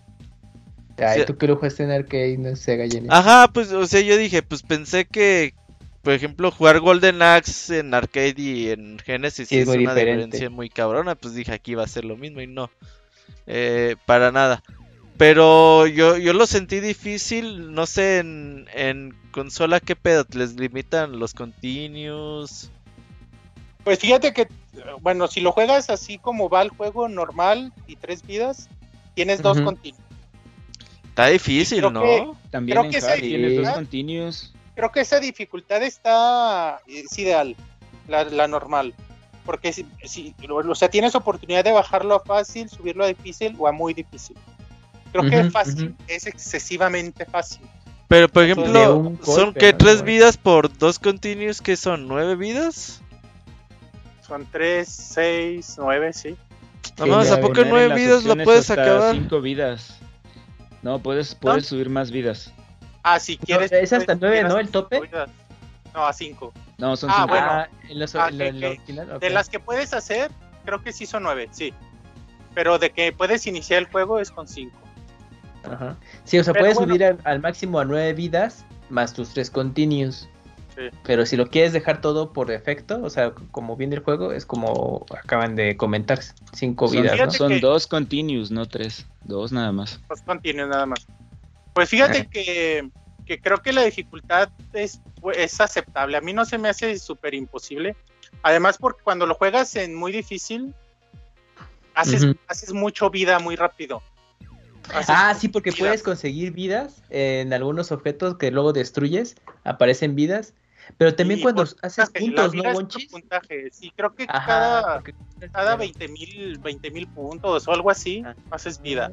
Entonces, cuando juegas en muy difícil, te salen un chingo de enemigos. Y si ya dominas el juego, pues haces vidas, un chingo de vidas. Cada rato haces vida y vida y vida. Entonces también te puedes sacar juego en muy difícil, sin pedo. Hablando eso de que salen muchos enemigos, salen como 5 o 6 y, eso es algo este bonito del Sega Genesis. No se alentaba como por ejemplo en algunos juegos en Super, Nintendo. Sí, o sea, seguía, mantenía este, la fluidez del juego a pesar de haber muchos personajes en pantalla. Entonces, no sé qué opine Scroto, pero en cuestión de dificultad, creo que a mí me gusta esta posibilidad que te da el juego de ajustar a lo, a lo que tú sientas agradable el juego. Puedes bajarlo a fácil y subir un chingo de vidas, aunque creo que sí, eh, creo que el nivel fácil es muy fácil, es demasiado fácil y pierde un poquito esa, esa, esa esencia del reto que te propone el juego. Pero las otras tres dificultades, normal, y difícil y, muy son Retadoras, son retadoras y son, y son pasables. Aunque, aunque sí cabe destacar que ya los últimos niveles, si juegas en. Esos sí están bien mandados. ya están, muy cabrones, Pero el resto del juego está muy agradable. Ajá. El segundo nivel me recordó mucho al inicio de Tortugas en el tiempo. El puente. Ajá, el puentecito. El puente en construcción. Me, me también el jefe. estoy viendo un güey que sí sabe jugar eh, Strips of Rage. va perfecto. Casi, casi. Y, o sea, me gusta. Hay combos que no sabía que se podían hacer. Está padre porque, por ejemplo, vi que tenía dos tipos de salto, uno así con patada así como para arriba y otro así como rodillazo con Axel. Si, si, presionas la palanca hacia abajo, haces otra, Ajá. otro golpe. Ah, y ese era como para continuar el combo, ¿no? Son tres patadas. como para empezarlo. Salto, salto y patada, salto y golpe, patea. Salto y, y golpe y abajo uh, hace otra patada. Y en movimiento y golpe hace otra patada. Digo, hay muchas variaciones, está bien verga. Es ahí donde decía que hay muchos golpes parecidos a, Final Fight. Porque Cody también tiene, digamos, ese, ese rodillazo. Yo le decía rodillazo. ¿Qué decías, que Lo que más a mí me gusta de este juego de, combo y de poder es este poder que haces uh, aventando eh, dos, dos hacia adelante y golpe. Ah, ese es muy bueno. Cada, cada uno hace uno, uno un, poder diferente, pues, y ahí me gusta mucho el de, el de Axel aquí. El, está muy padre. Como el ganchito hacia adelante. ¿Qué pasó, iba, a decir que, que, no parece, pero el juego tiene su, su profundidad ahí en combos, en movimientos. Y yo ahora que lo jugué dos días seguidos, este, tengo ganas de volverlo a jugar. Tiene eso de que te queda esa jugabilidad de, de querer volver a jugar, querer jugar con otros personajes, porque esos combos tienen ahí su profundidad, este, ese, ese golpe que haces y cómo, lo, cómo le puedes hacer un timing para, para poder hacer, digamos, el combo más largo. El, juego es más, sin ser un juego profundo, digamos, de combate, o sin tener la profundidad que tiene el, 4, este tiene, tiene sus cositas ahí. Se nota que, que, en serio que estudiaron mucho Street Fighter 2. Ahora que Robert dice que el, que el nivel 1 se le hizo largo, para mí el que es larguísimo es el 3, porque está el parque de versiones, luego entras ahí a una bodega, luego sales a un barco pirata, luego terminas en una ah, casa de monstruos aliens. es larguísimo. Y este nivel solo quiero decir, bueno, a mí me gusta mucho y solo quiero decir un par de cosas uno que tiene unas cosas de neblina muy interesantes este, para, para haberlo hecho en 16 bits. Y segundo, que a mí el, el, jefe final se me hace así, pero un fusil a blanca increíble. Ah, sí, sí, sí, es la que yo pero completamente, completamente. De hecho, aquí yo que hice mis notitas, aquí puse el jefe blanca, que realmente sí es un blanca, güey. se pasaron. Se llama Samsa, ¿no? Samsa, sí. Sí. Pero antes de eso, antes de, enfrentarte a ese jefe, te enfrentas a una cabeza de alien también, ¿eh? Yo, yo hasta pensé que ese era el jefe final. Dije, ah, no más, qué loco juego. Esa luego, luego le vi referencia contra, güey. Ajá, sí, tiene el estilo, cierto. Y, y, Alien mismo, Alien mismo por los huevos que hay ahí como... Ajá, que explotan. Hay, hay, un juego que siempre se me, bueno, siempre me queda guardado que hay uno que tiene un pollo frito adentro. Pero, pero sí, ¿Eh? este. Ah, un huevo, sí. Sí. El primero, creo. Sí, lo que hablamos, este, hoy por, bueno, en esa época la gente, ah, esto es como Alien y, los, las ilusiones, este, a Giger, el, artista de Alien y, y todo el mundo las, las, las aplaudía. Hoy por hoy la gente ya se hubiera quejado bastante más de, esto. Sí, exactamente. y, el castillo de Disney, ¿no? También. Ah, sí, al inicio.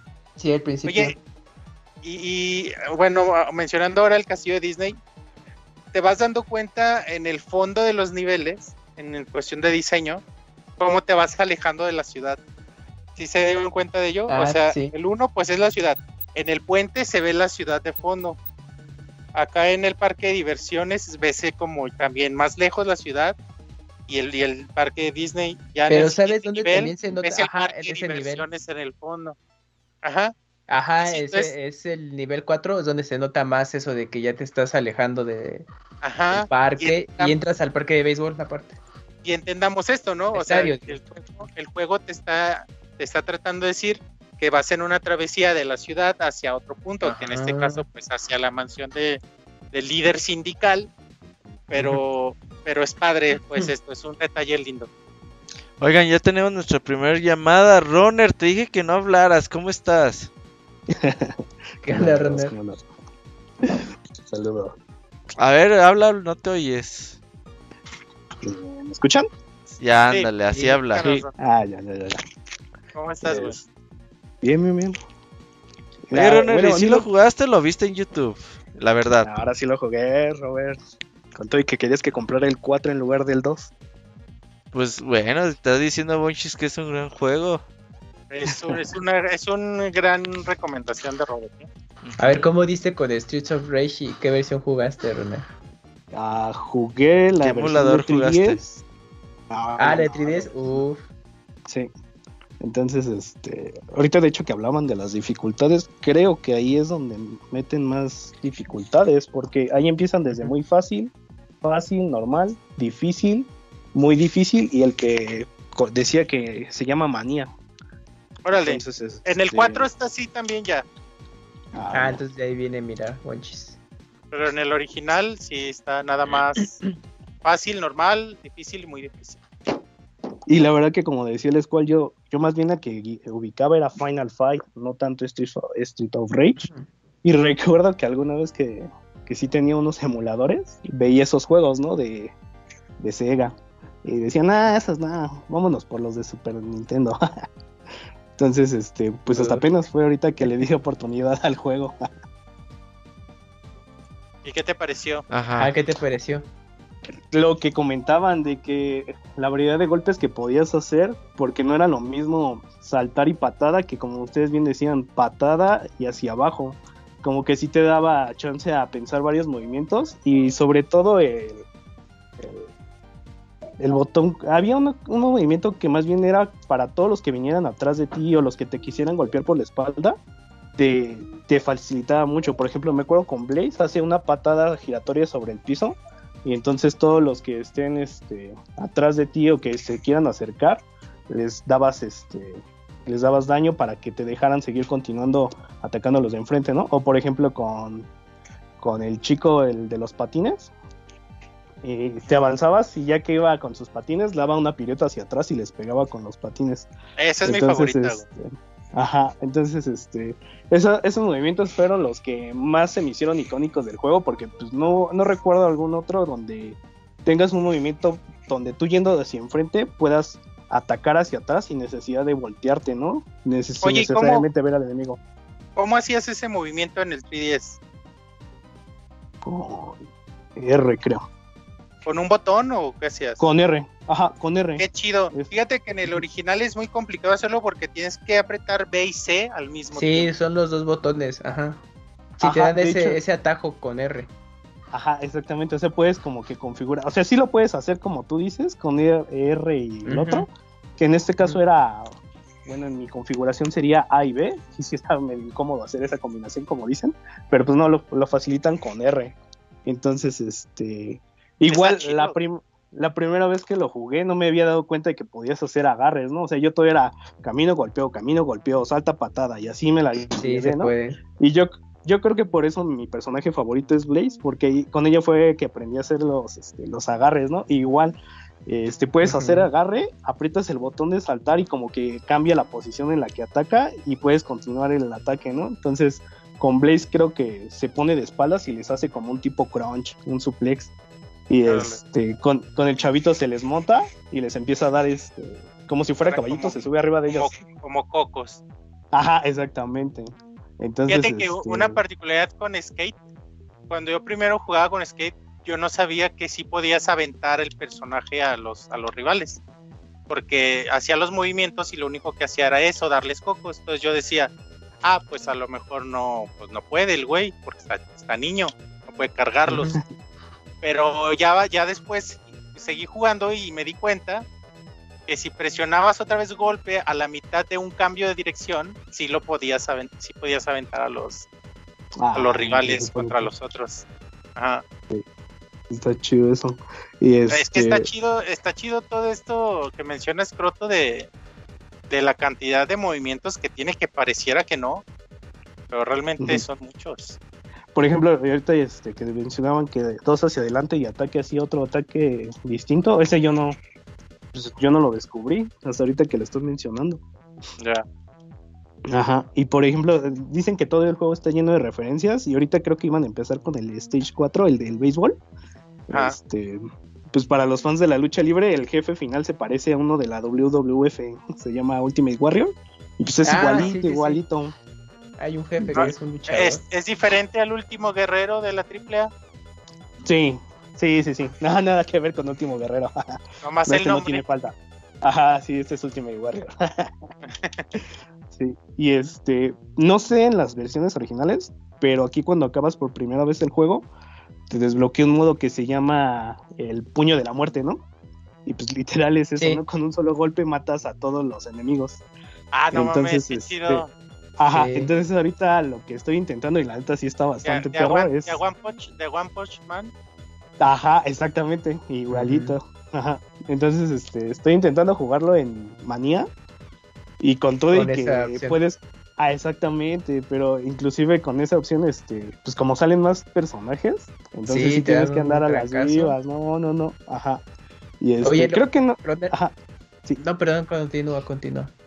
Es que creo que no han mencionado de que puedes agarrar como que los ítems que dejan algunos enemigos, ¿no? Como las, las katanas, el... es un puñal o Las cuchillas.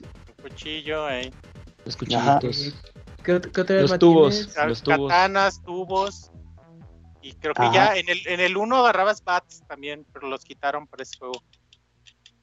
Y, pues botellas, de agarrabas te da una kunai, bueno, una cuchilla ninja. Cuando llegas con los ninjas, te arrejan ah, una kunai. Ah, sí, bueno, también. Una, arma ninja y también esa. Son, son cuatro, ¿no? Armas que puedes eh, tomar y la y el tubo es el de mayor alcance. Y esa es yo prefería esa arma porque pues ya a más distancia te los madreabas. Ajá, exactamente era lo que iba a decir, que era la favorita. sí. sí, porque y aparte, según yo, les causabas un poco más de daño. Sí, les causas más daño. Pero luego estaba un poco engorroso porque si había muchas armas en el piso y tú querías agarrar una, eh, si pasabas eh, golpeando, terminabas agarrando la otra y tú, no, carajo, yo quiero el, pues, la otra, ¿no? Y aparte, si la tomas si la dejas en el piso, solo tienes oportunidad de tomarla tres veces. Sí, entonces también, sí. Ajá, entonces también es ser un problema, porque si la intercambiabas por accidente, dices, puta, ya se me acabó mi. Pues, Te la gastabas sin usar. Oye, y que, puedes mencionar que puedes lanzar el objeto también, igual con los dos botones con los que con los que eh. haces un golpe para atrás. Yo decía mucho Supongo eso. que en las versiones de 3DS puede ser con R igual. R, exactamente. Pero, eh, por ejemplo, igual si tú sueltas el arma de que te golpean, el enemigo todavía puede agarrar esa arma. La, agarra. A ti. Entonces, este, es como estar a las vivas de que pues, sí la sueltes, pero que no la vayan a agarrar porque la usan contra ti. Entonces, esa, esa parte está chida. Oye, ¿qué te, ¿sí lo pudiste jugar en modo 3D? Sí. Bueno, yo la que usé la configuración fue en 3D, pero en la versión normal, porque según tiene un modo como clásico, que da la apariencia de que es un ah, CRT de maquinita y no se distorsiona mucho este, en los bordes. Sí, lo y person Ajá, personalmente me molesta mucho. Entonces, este, lo elegí normal con el efecto de 3DS y se ve bastante coqueto. Se ve bien bonito, ¿verdad? Ajá, sí. todos los escenarios son por capas, entonces ves la profundidad. Y como estos juegos sí los diseñaron, bueno, los rehicieron para aprovechar el efecto 3D, se queda muy bien y sí te da ese, efecto y, luce mucho. Entonces realmente se ve muy, muy bonito como luce. Y también como extra, eh, estas versiones de 3DS que hicieron de Sega eh, tienen créditos especiales. Entonces, si tú te vas a los créditos, lo desarrolló M2 y M2 hizo unos créditos especiales donde utiliza pues todos los sprays de los personajes y hacen cosas así bien random o chistosas mientras van corriendo los créditos de los que trabajaron en esas adaptaciones para 3DS. Entonces ese es un extra que tiene así, ahí métete y sí vale la pena porque tú, ah, te pasas con la finta, ah, pues son los créditos del juego normal, pues hasta que los termino, ahí los veo. No, son créditos extra para esos juegos. Y pasan cosas distintas. Entonces, sí, quienes los jueguen en 3DS, sí métanse a ver los créditos porque son, son extras que tiene. Oye, en 3DS, ¿cómo está? ¿Por la eShop o cómo? En la eShop, sí. Ah, es bien barato, ¿no? es que eh, Sega sacó distintas colecciones de sus clásicos de Genesis en 3D para 3DS. Ah, ya me acuerdo, pero, es cierto. Pero la primera tanda en, nuestra región solo, fue, solo fueron digitales, que es donde se incluye Street, Streets of Rage 2 y, el primero. Y después ya sacó otra tanda que ya salió en, físico. Pero en Japón sí salieron varios, son creo que tres juegos. Sí, hasta salió la recopilación física y todo el pedo, ¿no?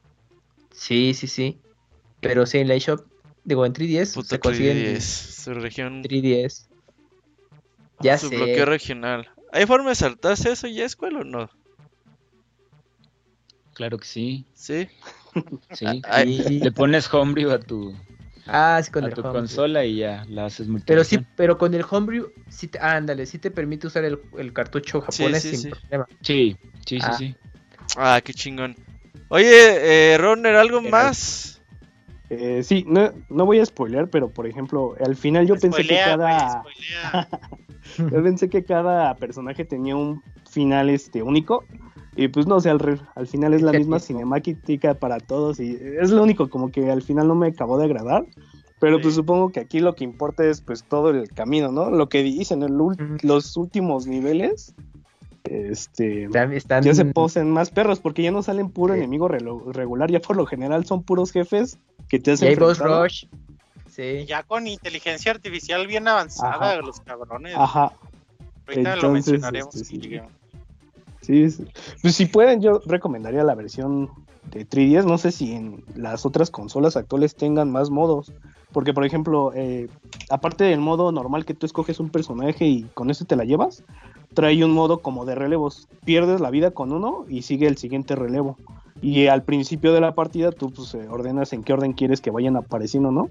Entonces, este, es al principio piensas que está medio limitante porque nada más tienes cuatro vidas y dices, no más, entonces de un jalón con todos los personajes por vida me lo tengo que echar. Pero no, como están diciendo de que vas haciendo este puntos y va, aparte de vez en cuando te sale el ítem de una vida, este, vas acumulando 5, 6, 7, 8 vidas y entonces lo único que haces es que cambia la rotación otra vez a como la ordenaste tú. Entonces, pues esa parte está chida porque de un, una sola pasada puedes jugar con todos. No, y aparte el juego está disponible en, y otros clásicos de Sega en Steam al día de hoy, este, pues los relanzamientos, por ejemplo, ahí lo que mencionamos en la en la eShop de 3DS, está en el Sega Genesis Mini, no se puede jugar en cualquier versión. en su Genesis Mini para que lo jueguen con el control original, está chido. Ah, y pues ahí la ventaja es que pueden jugar dos al mismo tiempo. Pues bueno, Roner, muchas gracias. Eh, sí. Vete preparando para el siguiente baúl. Ya de una vez di, di cuál. Ahora al final te vamos comprando. Al final. Es sorpresa, sorpresa para que te quedes a escuchar todo el programa. Exactamente. Claro, siempre, siempre amigo. Saludos a todos. Muchas gracias, Roner. Nos vemos, Roner. Hasta luego. Nos vemos. Oigan, esto, esto que mencionaba de Kamui, creo que es un punto muy importante. ¿De qué? El poder compartir el juego con alguien es una experiencia muy diferente y creo que es una experiencia muy de este tipo de juegos. No de Street of Rage en particular, sino de los Beat'em Up. Oye, pero aquí se combinan los combos, ¿no? Entre los dos personajes. Sí, sí es lo que les iba a preguntar si, pudieron jugarlo en algún momento cooperativo. Claro, no, que lo terminé ahora con mi esposa. Uf. ¿Qué combinación Eh, bueno, lo que puedes hacer es como ponerte de un lado y del otro lado, con, lo puedes como hacer un sándwich a los enemigos y también puedes este, encadenar algunos ataques.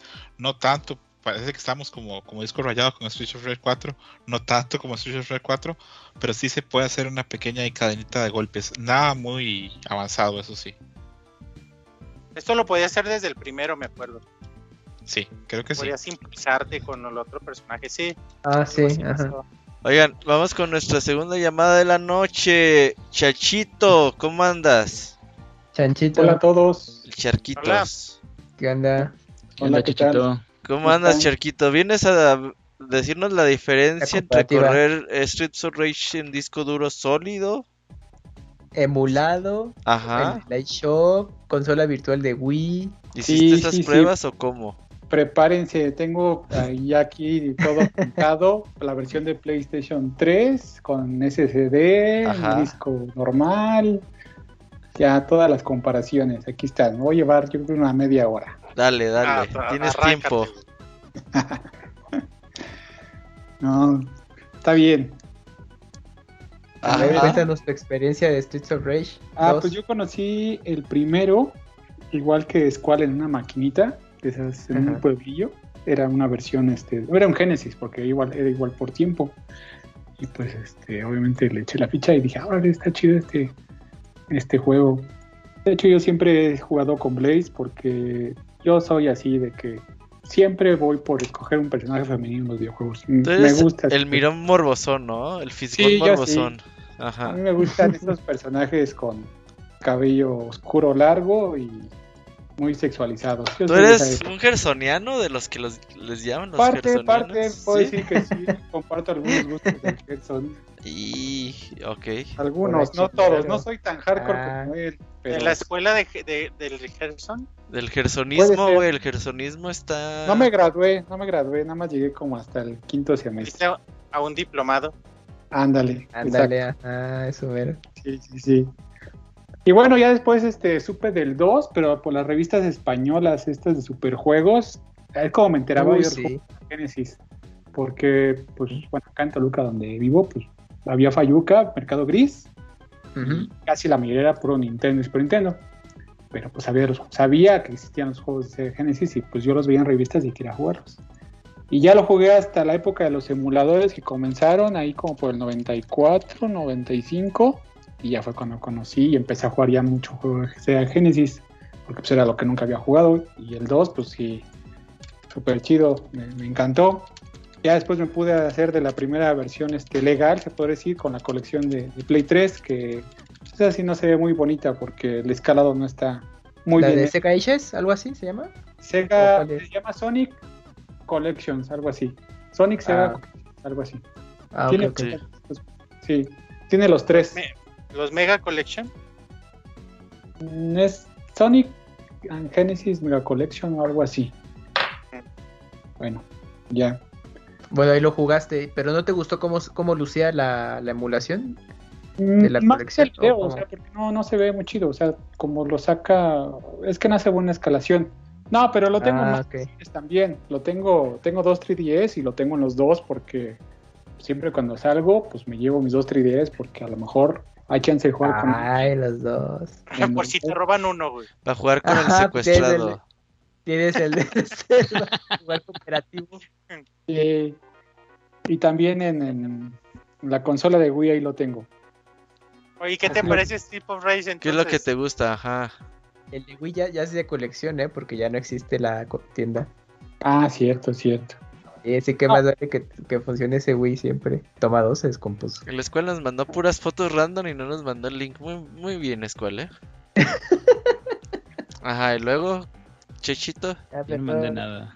No, pues lo que más me gusta, bueno, es que en general el juego es, es muy bueno. Yo siento que el primer nivel es el mejor porque, mm, no sé, como que la música está padrísima, todas las luces neón, todo en su momento, bueno, me, gusta mucho ese nivel. Me gustan mucho los combos, obviamente con Blaze. Ah, pues así, como mencionaron, me gusta jugar la versión japonesa porque pues se ve todo. Le ven los calzones. Si eres escuela del Gerson, güey. Sí, claro, claro, pues sí, sí me gusta. Ah, pues ya tú podrías ir al Gerson Fest. Pues podría ir, si me invitas, y voy a ver qué tal. Vestido de, de, de kawaii. Ándale. y... ¿Qué? No. Eh, bueno, me gusta de Blaze este, los combos. De hecho, hace rato estaba mencionando de que era difícil, por ejemplo, que cuando están pegando, que presionan los dos botones para dar un golpe hacia atrás. En realidad no, no es tan difícil. Lo que la secuencia correcta para esos golpes es primero tienes que dejar presionar el golpe y luego presionas la patada inmediatamente. O sea, no es al mismo tiempo. Es primero dejas golpe y luego patada.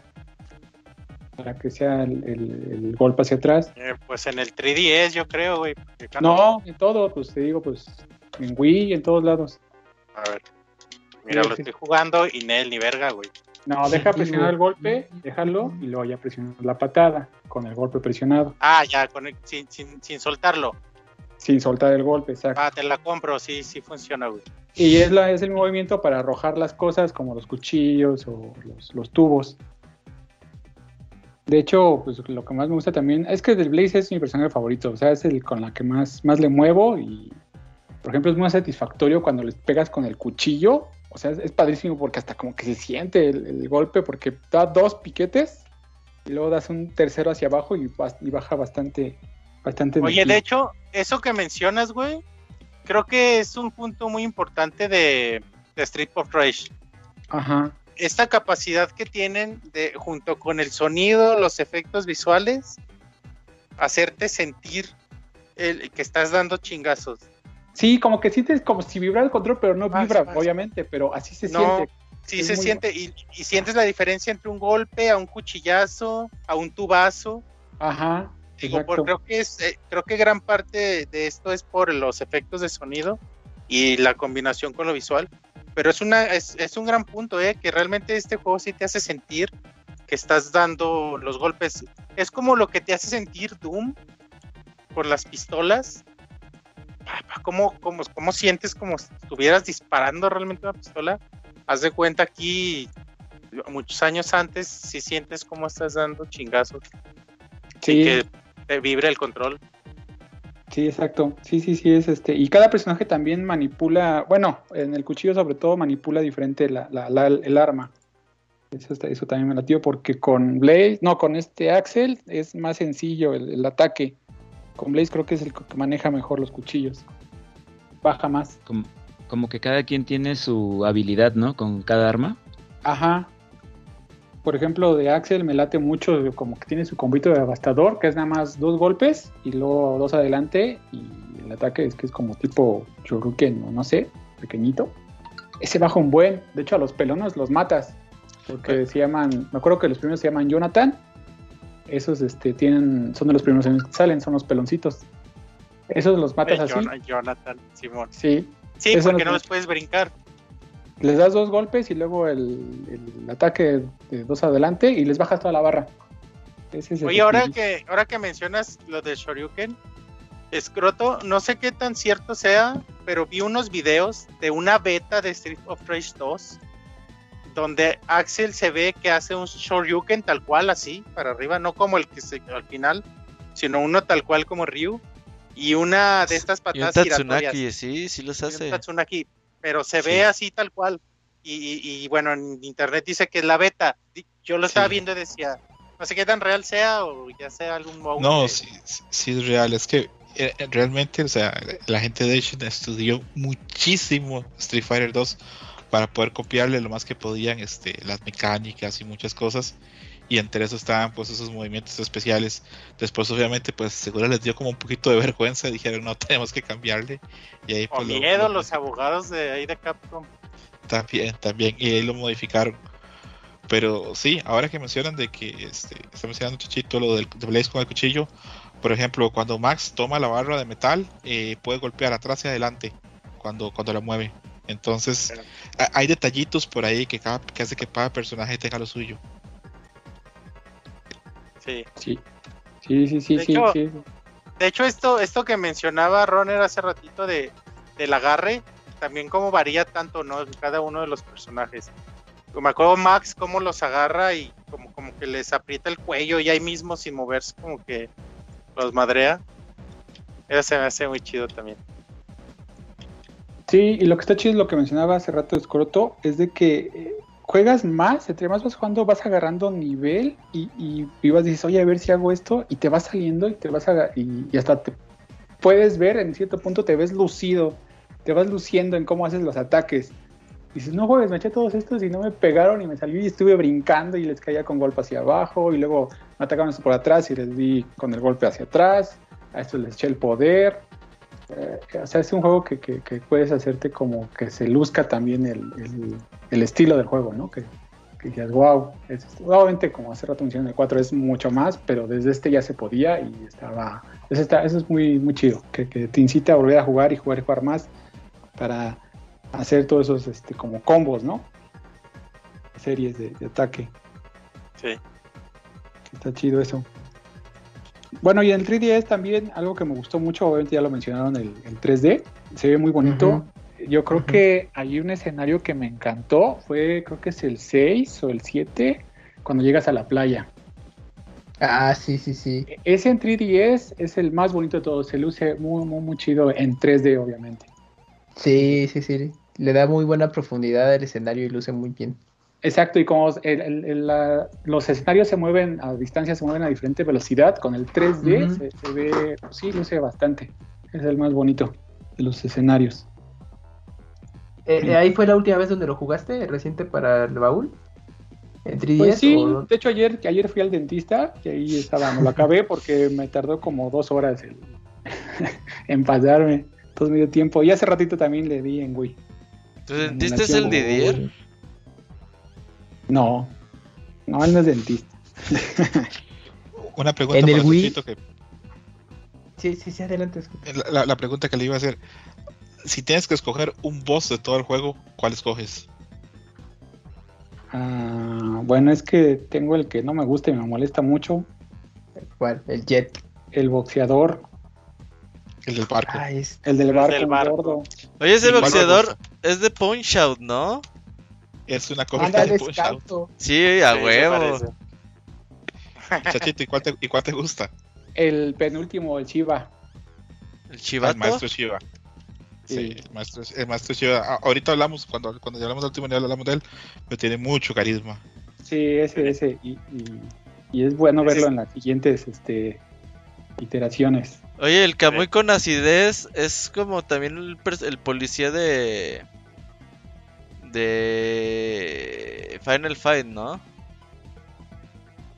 Los gordotes estos que salían de Final ah, Fight. los gordos de fuego. Ah, sí. Pinches go eh, esos el gordos. Kamui con acidez. Si te das tantito chance, te da unos pinches bofetones y no te suelta el pinche gordo ya. ¿Cuál, eh, de la imagen que publicó Scroto. Ajá, sí, sí. Ah, sí, ya, claro, güey. Sí, son copia de los de Final Fight, güey. Hay un chingo de enemigos copia de Final Fight. Sí, Final Fight creó sus arquetipos y sí, pues ahí llegaron la gente de, de Asian y dijo, no, copiamos y ya. Eh, eh, sí, como el meme de Box Bunny, ¿no? El de tenemos. Eso sí, eso sí, por la... por la... Eh, por lo que se dedicaba a Yano Koshiro eso sí, los, los puso muy chulos, los vistió muy. Les cambió sí. sus trapos que traían en Final Fight y los puso más guapos.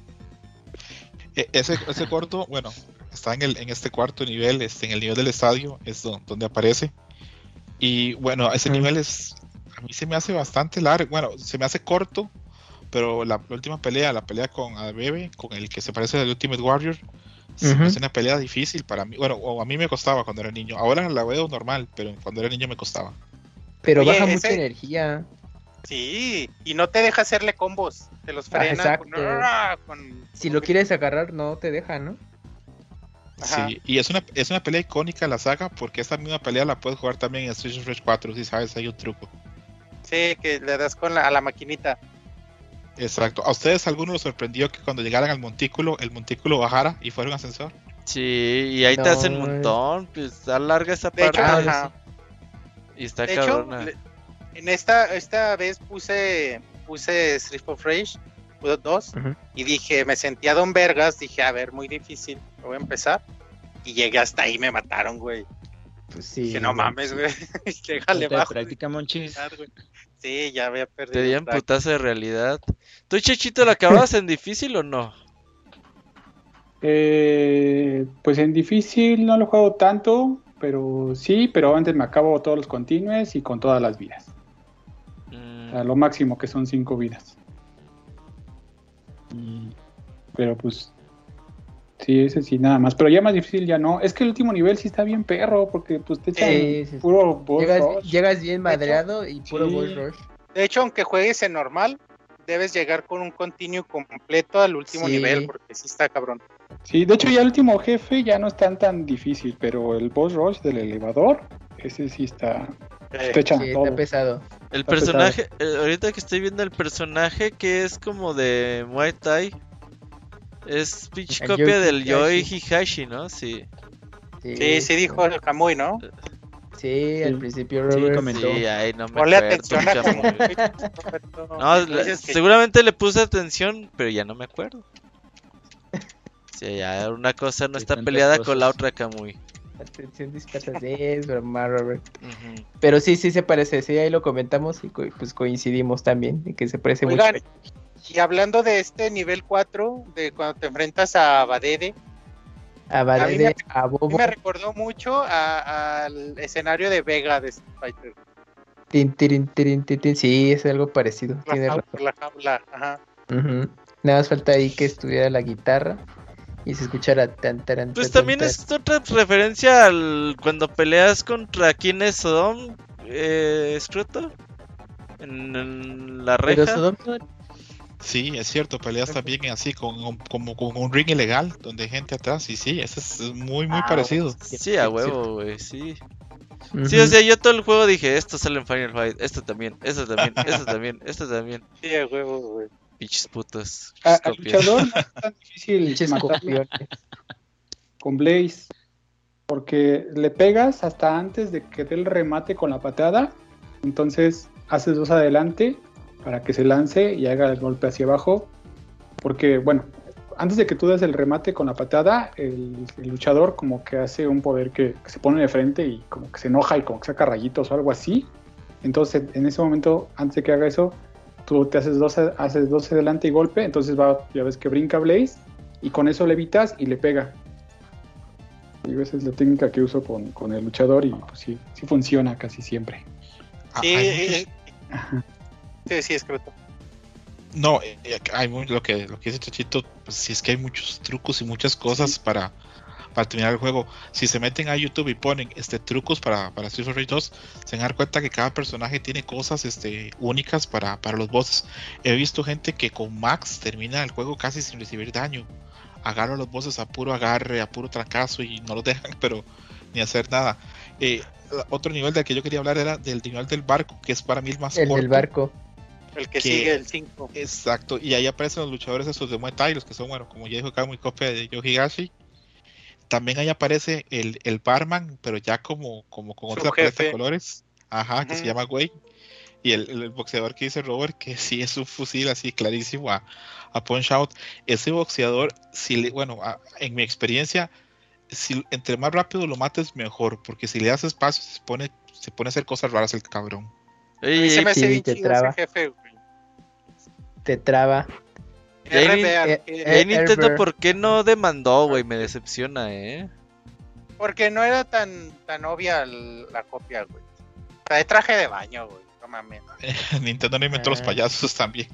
Ah, se había demandado, güey, nomás Oye, por los algo curioso, algo curioso es que este personaje se iba a llamar Rocky por Rocky Balboa y al final nada más le dejaron la R y ya ah, Entonces, ¿sería Rocky Bear? Algo así, Y ah. otro dato curioso es que cuando entras al último nivel, te enfrentas a Bear Jr. a ser como su hijo. O sea, este mismo güey, pero en el nombre sale Y de otro color verde. Pero aparte evoca a Mario y a Luigi porque rojo y verde.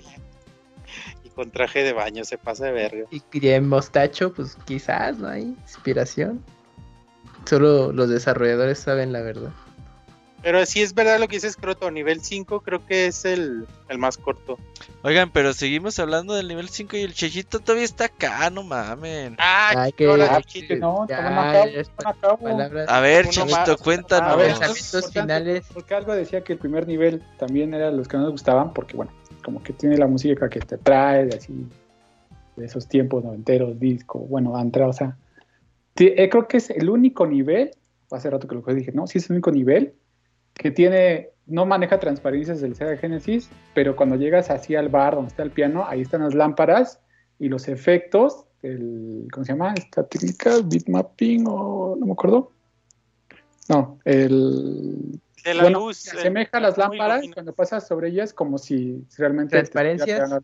Ajá, las transparencias, pero no es transparencia, es... es no, no, píxeles. Es un juego, un juego de, de colores en los píxeles nada más, ¿verdad? Exactamente, sí. Sí. De hecho, en el nivel, en el nivel de Alien, donde está lo de Alien, ya se ve como neblina. Ah, claro. Tampoco en neblina, son puntitos nada más. puntos, puntos blancos distribuidos. Que dan ese efecto. Ajá. Según los documentos, la gente de Asian aprendió a hacer esas transparencias copiando la, técnica de las cascadas de Sonic. Ahí fue donde tomaron la idea de ah, poner una transparencia. claro. Ah, claro, eso mismo. Cierto. Bueno, pues bueno. Ya, nada más digo que Blaze es mi personaje favorito, ya lo saben, y, me late un chorro ese tipo de detallitos. Por ejemplo, me late que cuando no estás en movimiento, cómo se acomoda el cabello, y ese movimiento lo tiene desde el primero. Y que es el la único personaje que hace un movimiento, ¿no? Sin, cuando no mueves al personaje. Que hace como una animación. Ningún otro hace nada, sí. Sí, es que es lo que pasa, casi lo juego con ella.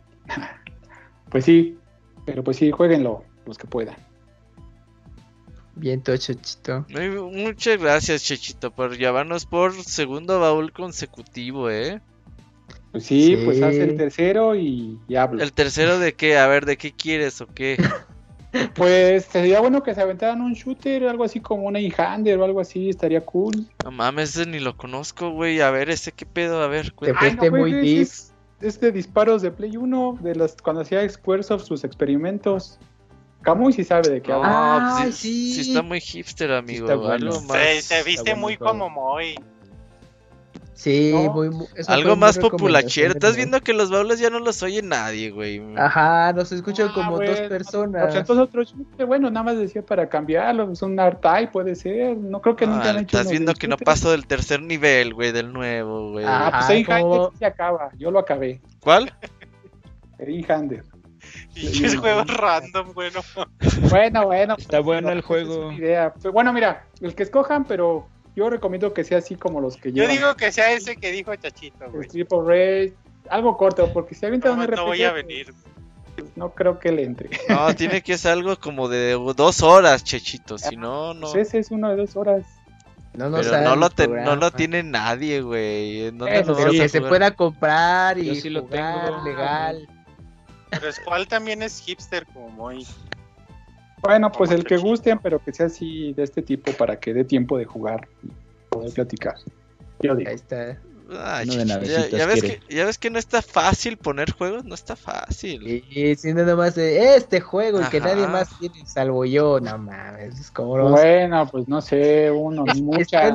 ¿Está, en alguna tienda digital? No, pues no consígalo en eBay, no mames, 5 mil. 10 mil baros, güey. Ajá, ya, ya, hemos que hablado del Symphony of the Night, ¿verdad? Ya hablamos de Symphony. Ya hubo, sí. De NES. Bueno, ya. No es hipster, no lo podemos acabar. Sí, sí están perros. Tan fácil. Bueno. Pues muchas gracias, Chachito. Vamos a, vamos a ver de qué hacemos. El Wenchis quiere hacer de Eternal Darkness, pero nomás él y yo lo tenemos, entonces no sabemos. Ah, otro gran juego. yo también. Tú también lo tienes. Que ah, mira. Yo sí. lo, tienes? Ahí está, ya son los cuatro, güey. Pero dura mucho, hay que y ese se acaba tres veces, cuatro veces creo. Ah, sí, por los personajes. Sí. No, es por los poderes, es uno por poder. otro año ahorita hay mucho Zelda que jugar, güey. Eso sí. Eso sí. No, ya no va a haber baúles, es cierto.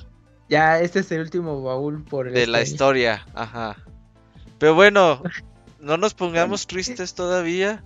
¿Estabas hablando del quinto nivel, Escroto? Hablábamos del quinto nivel que, bueno, a mí me parece que es el más corto y es este más divertido, por lo menos la pelea con, con el boxeador gordo. Eh, eso es un barco, ahí podemos ver que hay cierto movimiento en el barco y cuando termina este nivel, pues digamos al sexto nivel, que es a, una, a una... ¿Perdón?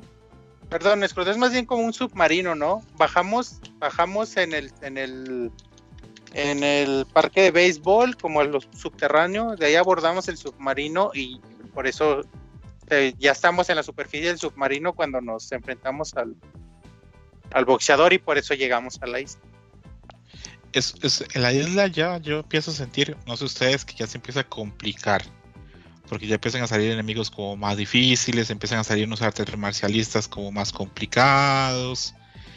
Y si bien es una, es una, es, una, zona corta, o por lo menos yo siento que es una zona corta, ya los bosses que salen acá, los enemigos que salen son como más complicados, por lo menos para mí. Ah, yo ya aquí ya empecé a perder vidas. No sé cómo si ustedes lo mismo.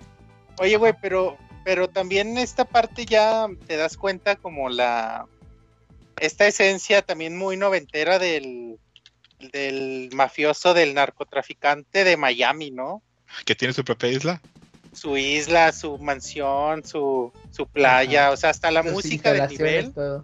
Hasta la música del nivel y que es de mañana, pues es de día y te digo, se siente así como de cara cortada. Sí, sí. Es, interesante lo que dices porque en este punto ya has pasado toda la noche peleando según la historia del juego. Sí. Entonces aquí ya tienes que pues, de hecho, mierda, tienes que, tienes que haber peleado, pues, muchísimo. Pero sí, a mí e, esta parte me gusta, pero sí siento que ya se empieza a poner más difícil. Aquí ya yo tengo que poner, ponerme con más cuidado, digamos, este, con los golpes, con los movimientos, con los enemigos que salen, porque ya los enemigos que salen son muchos de los, de los bosses anteriores, pero como versiones como más eh, normales, más estándar pero aún así te complican. Entonces, este. Y tienes que cuidar mucho tus vidas ya. Sí, sí, sí. Más que pensando que a pesar de que este nivel es corto y al final tienes que enfrentarte con, dos este, personajes a la vez, ya terminando este nivel, ya entras a los últimos dos niveles que ya, como dijo Kamui, son más perros, especialmente, bueno, el de la planta industrial es complicado. No sé si ustedes... Oye, Ajá. oye aquí, aquí de esto que hablas, de, al final de la playa que te enfrentas a dos de kickboxing.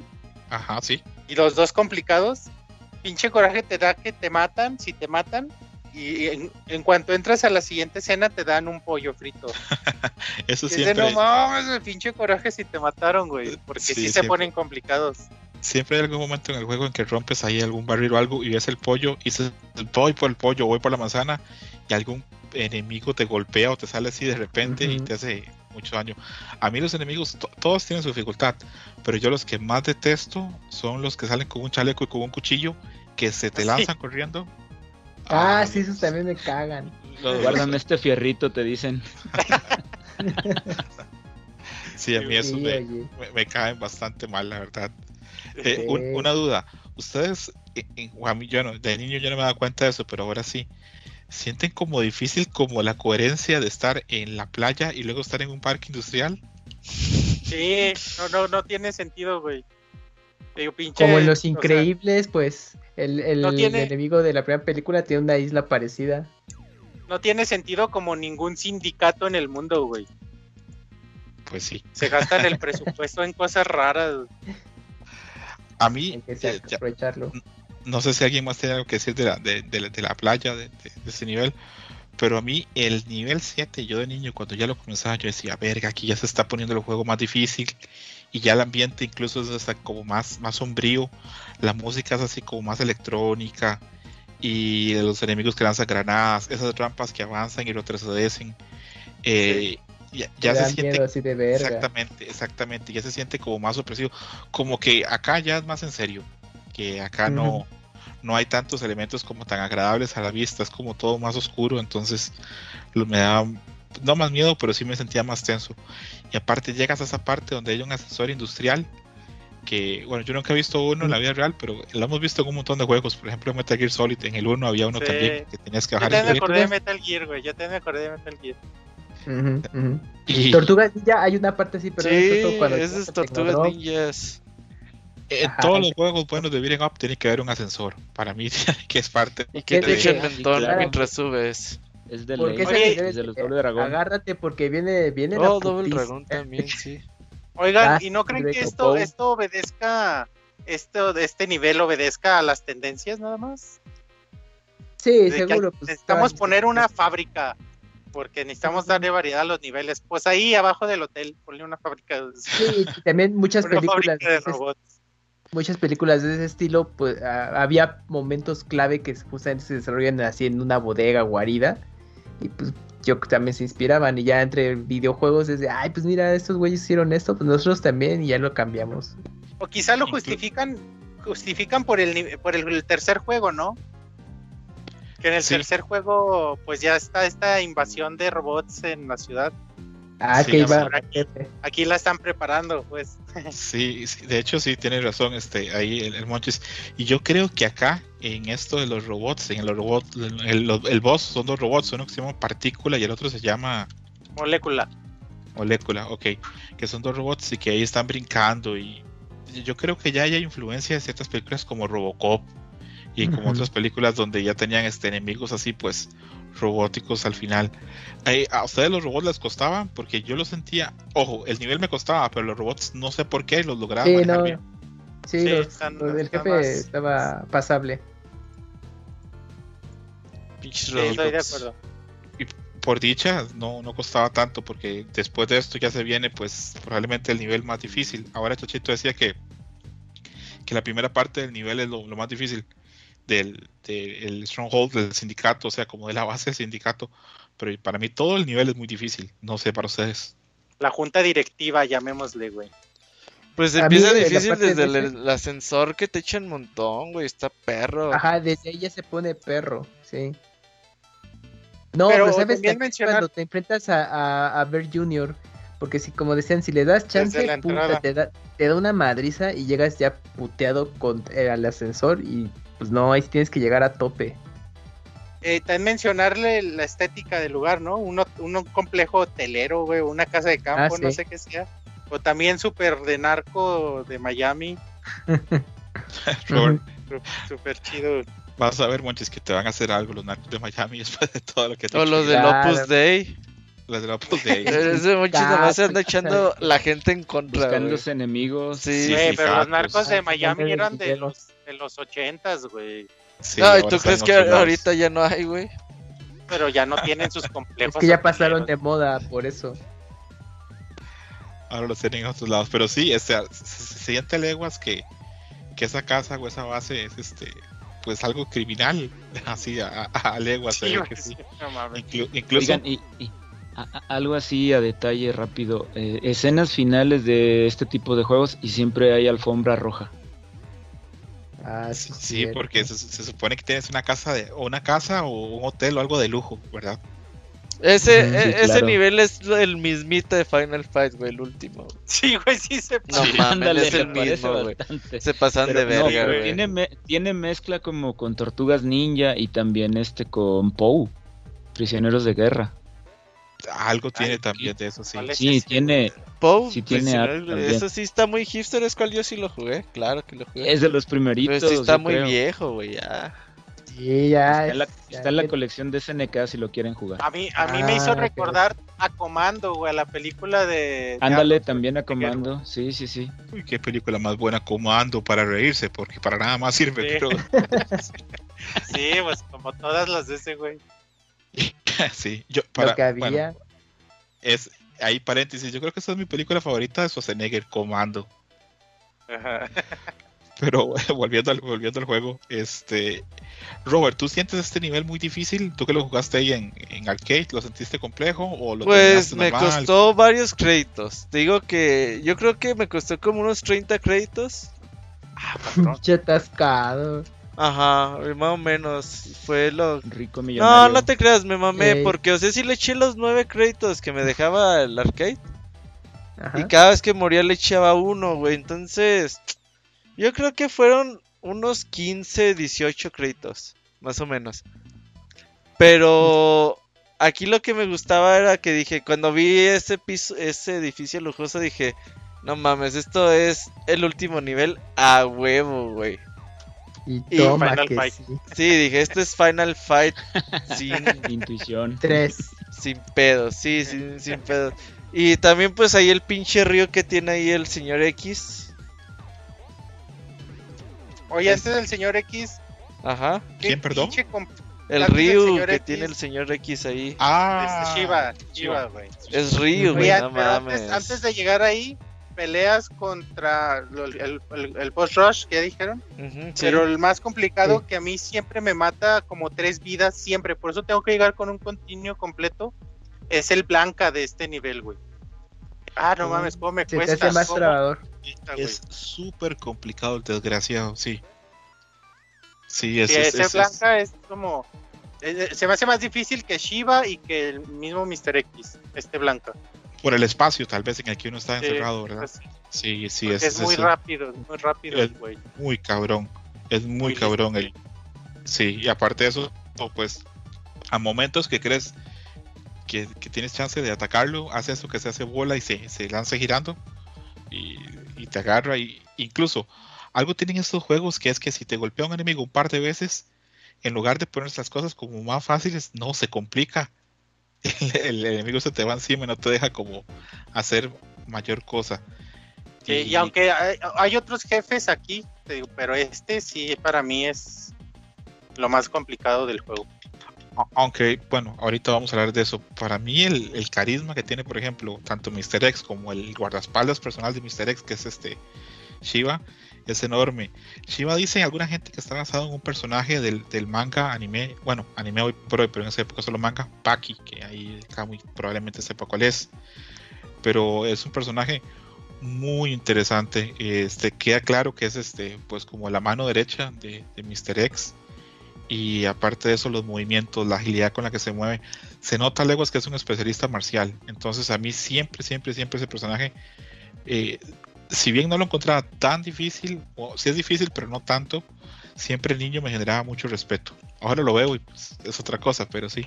Y es un personaje que tanto le gustó a los fans, que estuvo en el 3, está en el 4 y ahora en el DLC va a ser personaje jugable. Oye, Scroto. Y, y hablando de, de Shiva, que pensar que está en el lugar que te ofreció Mr. X, ¿no? En el, en el primer juego. Sí, eso es algo que tal vez alguna gente no sepa, pero cuando terminas el primer juego, este Mr. X te ofrece este unirte al sindicato del crimen. Un bono. ajá, puedes exactamente, puedes decir que sí o que no. Lo que queda claro es que Mr. X estaba buscando ahí un especialista en los putazos para, para que fuera ahí como su, mano derecha. Eh, preguntas tal vez para que, que, ha jugado bastante el juego. ¿A ti el personaje Chiva te gustaba o te pareció uno más? O no, es un personaje muy bueno, balanceado y pues que a veces se complicaba un poco porque es un, un tanto rápido. Y luego también de que este, le tratas de pegar y se cubre. Entonces sí era a veces algo difícil de ganarle. Kamui, tú, tú, lo, tú lo sacaste fácil, ¿verdad? No, no te costó tanto. Pues más o menos, porque pues, te digo que ahí el tema era el, que pues las vidas y también eh, la energía y pues si dije no pues que si ya aquí fallo pues ya valió pero pues apenas lo pude pasar por lo mismo y, ya cuando te, cuando ves al maestro Shiva te toca enfrentarte a Mr. X que bueno, Mr. X no pelea, lo único que hace es andar ahí con la metralleta. Se pasa de verga. Oye, ¿cómo esquivas eso? Yo lo esquivaba con el 2 hacia adelante y el puño para hacer como el Choryu. Y como que se agachaba y lo esquivaba, pero no me salía siempre. ¿Hay alguna forma de esquivar? Creo que el personaje tiene ahí un movimiento que lo puede ayudar. Por ejemplo, Max puede hacer una barrida. Creo que es que puede hacer ese salto que luego se lanza como con una especie de tornillo como los de Dalsin. Creo que cada personaje tiene, cada personaje tiene como, una forma. Como Dalsim, eh, precisamente, güey. Cada personaje tiene ahí una, una forma de, de, de, de tratar de esquivarlo, pero no se puede esquivar todo el tiempo. Y tristemente las dinámicas de... Bueno, no sé si es spoiler. Mejor no. no vamos a spoilear nada de, Sí, spoilea, güey, spoilea. ¿Spoileamos? ¿Se puede? Sí, dale, dale. En Street Fighter 4, los enemigos finales son los hijos de Mr. X. Y ellos también tienen dinámicas parecidas de, de sus armas, sus metralletas. Entonces, hay momentos en que cuesta mucho esquivarlos también. Sí. Oigan, pero, pero también, o sea, esto que mencionábamos al principio, esta, esta esencia de Mr. X, ¿no? Realmente es un líder sindical con su traje, saco, corbata, en su, en su silla después de la junta de un martes. O sea, así está el güey, o sea, no, no ves al, al jefe super malvado. O, sí, bueno, sí, pero para darte cuenta que es como el, el más malvado del mundo, cualquier líder sindical que te topes. Ahí vemos que, que Monchis ha, tratado con, con la forma con algún sindicato. Uf. ¿Ustedes sienten que Mr. X este sea un boss muy difícil, pero al final lo sienten que está bien? Está manchado, pero. O sea, su mecánica es muy repetitiva. Ya llegas madreado, entonces está bien que no sea tan complicado, güey ya llegas con poquitas vidas o continuos y eso es lo que hace que, la presión se te haga más difícil. Exacto, para no, tampoco Es, tampoco es fácil, o sea, tampoco es muy fácil, pero, pero está padre, o sea, el reto que tiene no es, también se me hace bien que no esté tan cabrón. Porque no te frustra, porque si no, de otra manera sería sumamente frustrante llegar hasta allí y que te maten y tener que repetir todo el juego, O sea, entonces, qué bueno. Oigan, pues. No sé. Eh, ¿Otro poema, Wonchis? No, güey. Pues este, fue, este fue más. Se hacen este fue como más rápido, güey. ah, no, estuvo bien, estuvo bien. No, la verdad. ah, dale, dale, dale. Ustedes supieron este que el año pasado este Sega lanzó un juego, digamos, como tributo a Street of Rage, que se llama Streets of Kamurocho. Ah, cabrón, no. Ah, del Yakuza, del Yakuza, del... Ajá, el del Yakuza. Ahí como, como dato adicional. Es un, es un juego que, que, parece pues de la época. E incluso la escena, la primera escena se parece mucho al de Street of Rage 2. Street of Camurocho ah, se llama. Sí, sí, sí. ¿Y dónde lo podemos jugar? Steam. En Steam lo puedes ver. De hecho, cuando salió, no sé si todavía esté así, pero lo regalaban. O no sé si sea gratis este por completo. Es, gratuito en Steam. Estoy buscando en el street, Streets. Salió el año pasado. Camurocho. 2020 me parece. Sí, sí, sí. Es un juego pues parecido, digamos, pero pues ahí le da, le da un poco de así como si escribieras Kamui. Ajá, con K, y al final 8 como el chavo del 8. Kamui pero sin el muy. Ándale. Ah, R8. Kamuro. No es R7, es R8. Ajá.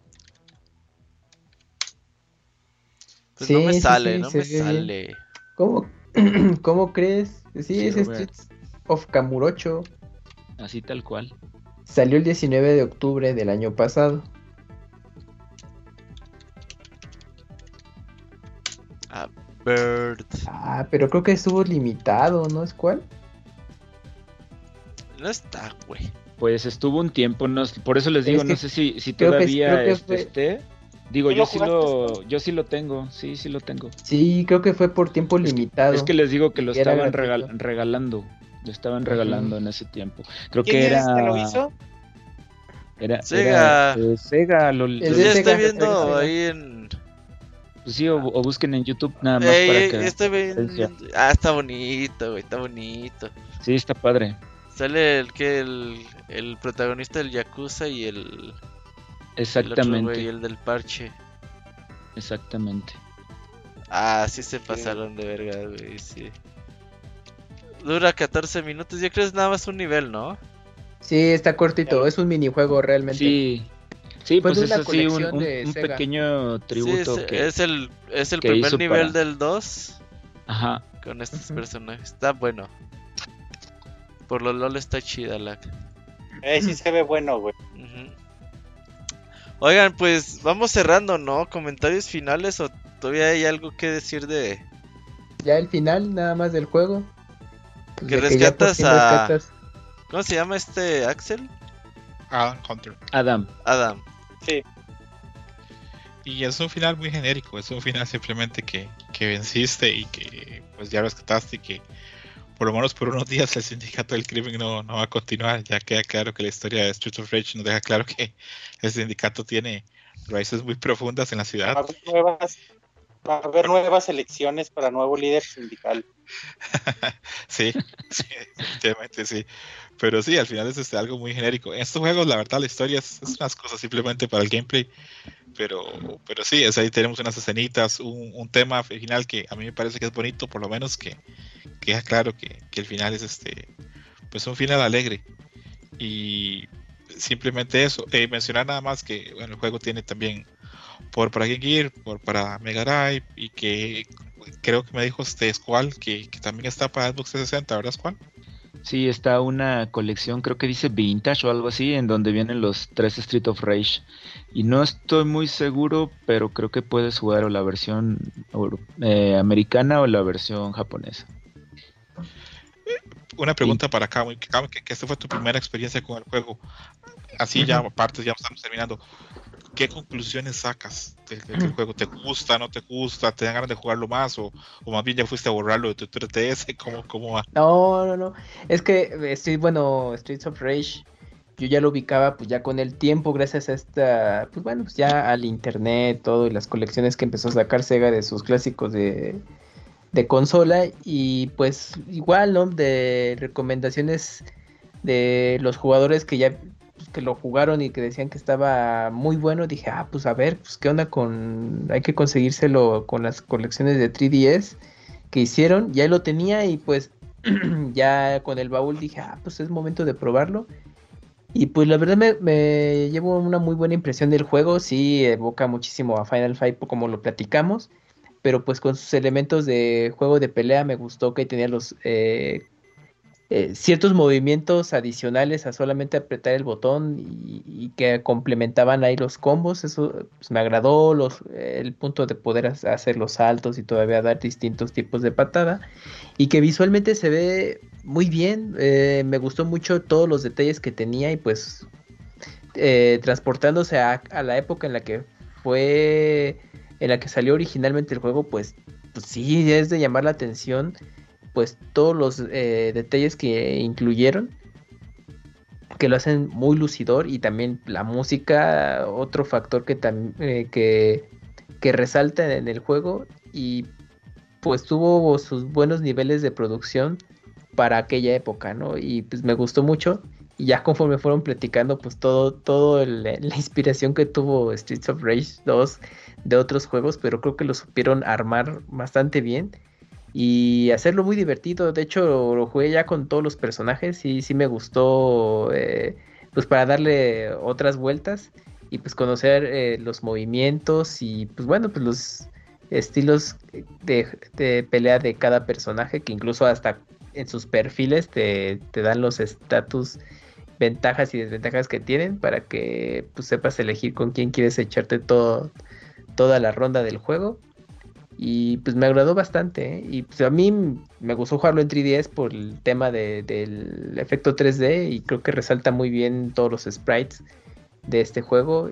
Pero pues el punto es que quienes, pues el público que escucha este, este baúl de los pixeles de Streets of Rage, si no lo conocía, dense la oportunidad y pues, se van a llevar una muy agradable sorpresa. Pero sobre todo, pues trátenlo de jugar en cooperativo, creo que se pone todavía mucho mejor y aparte pues se aliviana para llegar a los últimos niveles, pero sí muy satisfactorio poder eh, jugarlo y terminarlo.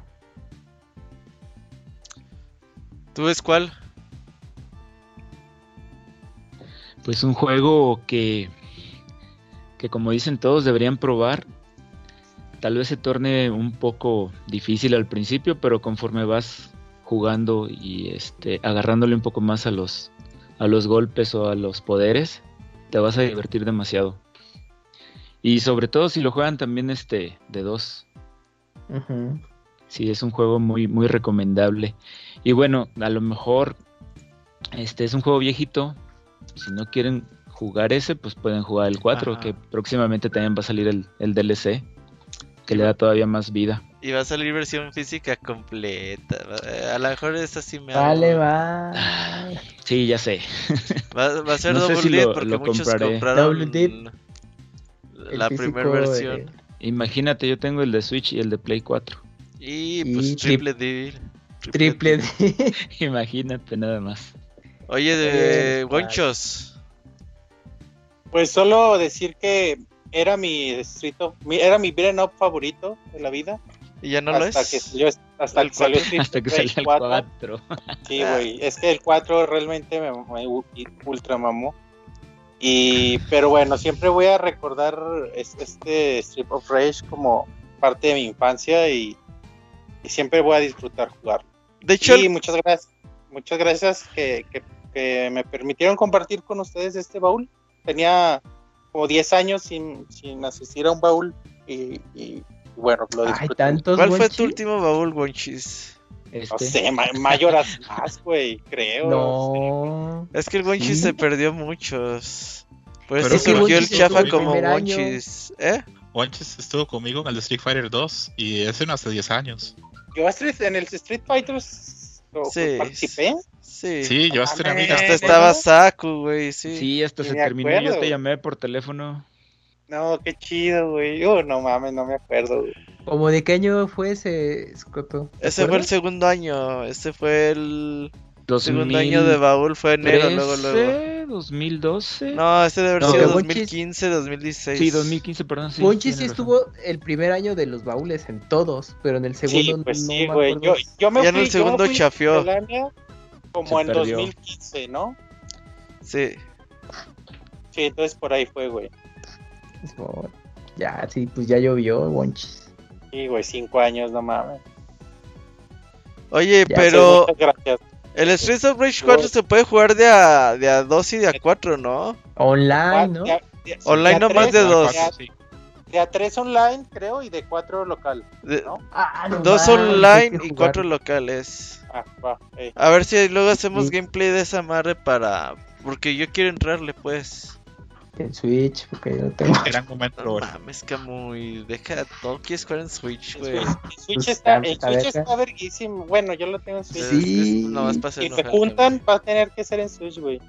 Sí, Robert. Ya, doble No, va a ser en Steam. No, no sé. No, no, no, he comprado ninguna versión. ¿Quién juega en Steam? Sí, puede ser en Steam también. ¿Qué tiene? Sí, ajá. Para que no juegue el Kamui ni el Watch. Pues Ajá. Pues lo, lo ¿No tiene cross su, platform? su primera compra. No, no, tiene cross platform. Ah, que. Cancelado. No, güey, fíjate, te voy a contar esta anécdota. No estás para saberla ni yo para contarla. Pero una vez le dije al Kamui, oye Kamui, estaría bien que hiciéramos un gameplay de Dungeons and Dragons. Ah, ah sí, ya lo compré, pero, o sea, güey, yo ni siquiera le dije ni cuándo, ni qué consola. Sí, ya compré la de Wii U, Robert. Puta madre, pues bueno. Está bien. Entonces voy con Julio, güey. Julio, ¿le entras a esto? Ah, Simón, pero en el Wii U no, porque sabe qué chingados. Pinche Hay que jugarlo en Steam. Pues bueno, en Steam. Oye, Camuy, ¿habría posibilidad de jugarlo en.? No, no, no. Ya compré la de Wii U. ¿Jugamos en Wii U o nada? No, no, no, y el otro cabrón, o jugamos en Steam o no jugamos. Puta madre, güey. O sea, no pude hacer gameplay de Dungeons and Dragons porque ni un cabrón accedió, güey, a moverse de su pinche. Ah, de su pinche plataforma, güey. Mi perspectiva de esa historia. Ah, Camuy, no, no hay tiempo. No el Robert propuso este juego. No es mañaneras ah, pues para dar réplica. No, no, no, no, para que te haga la. Para, para demostrar quién es el que miente. Ajá. Mira. El Camuy. Eh, ¿quién, quién, quién, es quién de las mentiras? mira, a lo mejor yo lo yo asumí mal, dije, el Robert me dijo, no, vamos a hacer de este juego. Oye, yo te, yo hasta te, te, dije, oye, está la versión creo que en, para Wii U de la eShop, pues podremos aprovechar esa que se juega online. Y tú, ah, pusísimo, pues deja veo. Ya la historia de Yuyos, esa yo ya no me la sabía. De que no, mejor en Steam porque lo que sea. Y yo en ese Inter, pues yo ya lo había comprado. Dije, bueno, pues ya, ya si no se hace, pues ni modo, ya apoyé a Capcom con esa compra. Punto. Haces bien, sí hizo millonario Capcom con eso. sí, ya se sabe. Ah, y luego le digo a Scroto, oye Scroto, ¿no tendrás Wii No, no tengo esa madre. Puta madre. Entonces, ahí nos quedamos sin hacer ah, nada por ya su pinche culpa. Empecé, empecé mejor, empecé. Pues te digo, es que cada quien quiere jugarlo en todos lados, güey. Todos tienen PC en su casa. Menos el Kamui, güey. El Kamui no tiene PC, güey. PC No, no Yo tampoco tengo PC. y, cancelado así no se pueden pues hacer cosas, amigos. Oigan, eh, pues yo nada más, antes de que concluya Scroto con Streets of Rage 2, a mí me gustó jugarlo, me gustó de que conforme fui avanzando fui conociendo más y más los combos, los poderes, cómo zafarte de ciertos ataques, cómo bajar a los güeyes del jet, eh, a los blancas, cómo derrotarlos y todo eso. Me, gustó la forma en que fui progresando en, cuestión a gameplay. Y sí, claro, como decía Wonchis, aunque lo acabas, te dan ganas de decir, oye, y ahora voy a jugar con otro personaje, vamos a ver qué movimientos tiene. Pues está, está chido el replay, vale, ojalá y lo, lo hubiera jugado en su momento. Pero, amigo Escroto, concluye. Bueno, primero que nada, quiero agradecer mucho a Robert, porque como él dice, este programa se hace mucho porque yo le insistí bastantes veces de que hiciéramos este baúl de este juego. Eh, ya con esto, pues ya se cierra pues el ciclo probablemente de los baúles de este año. Ahora comienza otro ciclo donde lo voy a estar molestando e insistiendo para que hagamos alguno de un juego de PC Engine, tal vez allá para el 2023. ¿Cuál quieres? ¿Cuál quieres? No me salgas como, Yo me apunto. No me salgas Castlevania, como Castlevania Road of Blood. Road of Blood? Va. ¿Cuánto duró? Tres horas y media. Ah, no, pues va. Es la precuela Symphony, ¿no? Sí. Es la precuela Symphony y es un juego exclusivo. De hecho, el, inicio de Symphony es el final de Rondo of Blood. Ajá. Ah, pues estaría bien porque así ya le, ya le hicimos su baúl a Symphony. Oye, pero el del, el del PC Engine ¿está en inglés o en japonés? Ah, en japonés. Pero, está la colección de, de, de Konami de, de, Play 4. ahí lo puedes comprar. Sí. ¿Ya, ya está en Play 4? Sí, ya tiene como 3 años. ah, ok, sí, porque va a salir en físico, lo va a sacar Limited Road Games en físico. Ah, sí, va a salir en físico. Esos Limited Road Games siempre antojándonos, ¿verdad? Se de Sin duda. Sí, sí, sí, hacemos de Rondo Blood, me late, te lo prometo. ¿Para qué año? ¿Para el otro? Pues a lo mejor hasta para este para Halloween, güey. Lo hacemos para Halloween. Ándale. Buena opción. Muy buena opción. Ya ahí lo tengo ya instalado. Lo compré cuando salió. Lo compré en preventa. ¿Cómo hacemos para conseguir al Wonchis para ese? Pues ya, invítalo ahorita y ya tiene hasta el treinta y tantos de octubre. Pero, tiene Play 4. tienes Play 4. ¿Tienes Play 4, tienda de, de Play. Ah, bueno. Pero, pero también hasta, hasta en la colección de Switch que decía Square. Luego lo, luego lo ponen en oferta, en, como en 10 dólares. Creo que cuesta 20 normalmente, pero luego lo ponen en oferta. Ah, lo busco. Y les digo si juego o no. Va, pues entonces siguiente baúl de los pixeles. Es más, ¿no? Le vamos a poner fecha tentativa. Guante. Quiero, Mira, quiero a, a 26 de octubre, puede ser 26 de octubre. O 2 de noviembre, güey. Día de Muertos, acá en México. Puede ser uno de esos dos fechas, ¿sale? Va, Muy bien. Va que va. Le, agradezco a Wonchis que haya venido y que nos haya traído todo lo que sea juego. Le agradezco también a Squall que se haya pasado. Le agradezco a Kamui también, que siempre Kamui siempre solidario a todo, le mete el hombro. A la gente que le gustó este juego. Menos cuando le dices que juegue en Steam, güey. Ahí te manda la verdad. a la gente que. Si está en consola, va. Les recomiendo. Empecé Fuchi la guacala. ¿Qué los recomiendas? Recomiendo, otro juego que hizo un desarrollador uruguayo. Eh, también es un beating up. Este es reciente. Se llama Fight and Rage, o sea, pelea y furia. Es un juego este reciente, pero tiene gráficos y estilo de juego parecido a los beating up de los 90 está muy divertido y muy bueno aparte tiene muchas rutas y muchas veces está en promoción repito Fight and Rage es un juego que hizo solamente un desarrollador uruguayo. Él lo programó, lo diseñó y creo que hasta hizo la música. Eh, la otra cosa que quería decir es que para el 15 de julio viene el DLC de, Street of Rage. Eh, probablemente inicios del otro mes yo voy a estar ahí grabando algo con Monchis de nuestras impresiones de, de, ahí como vemos el DLC. Y que a mí me alegra ver que si bien este género ha estado muchos años olvidado, en los últimos años han habido pues algunos jueguitos por ahí, Street of Rage 4, River City Girls. Ahí viene el beat'em up de las tortugas ninja, que creo que acá todos le tenemos ganas también. Entonces, este, a toda la gente que le gusta los beat'em up y que no le da un chance a Street of Rage, déselo. Eh, yo entiendo que tal vez no esta vez es tan accesible, pero si tienen una Sega Mini o en casi todas las consolas se puede agregar. Y es un juego muy bueno, tiene valores este, de producción muy altos, como dijo Kamui. Y si bien no es el juego más famoso del género, yo creo que fácil, fácil, fácil puede disputar ahí eh, las primeras posiciones por la calidad del juego. Y bueno, eso sería todo. Bueno amigos, pues fueron dos horas y media de baúl. Decía esto, ah, vamos a hacer 40 minutos a lo mucho, pero no, no, tuvo mucho decía, Me decía Robert en la tarde que si acaso llegábamos a dos horas. Y fue más largo el podcast que el juego. Ajá, yo lo hubieras acabado con todos los monos. Ah, yo lo acabé ahorita, amigos, con, con Maxi. Ah, qué crack, amigo, qué crack. Oigan, pues bueno, así que nos vemos a finales de octubre, a principios de noviembre para un nuevo baúl de los pixeles. A lo mejor hacemos otro en el Inter. Ocupamos de pensar algún jueguito corto, bonito y que nos guste a todos para eh, regresar. Pero ahí les avisamos con tiempo, ya saben. Así que estamos ahí, ya. Ahí, juega, juega Eternal Darkness. Ahí me avisan, parece. Yo lo jugué, yo lo acabé cuatro veces, güey. Ya se me olvidó todo, güey. Todo. Eh, a mí pues hace cuántos años. Sí, ya tiene un chingo, güey. Oye, nada más que si nos vemos el próximo 27 de julio para el cuarto parte de nuestro especial de The Legend of Zelda. Escuchen los anteriores, nos están quedando bonitos. Eh, y ahí viene Link's Awakening. Así que el 27 de julio por acá nos vemos y el Pixel Podcast regresa hasta veintitantos de agosto. 23 de agosto. Así que pues así va a estar eh, la onda con los programas especiales. Y ahí tenemos gameplay cada martes y jueves.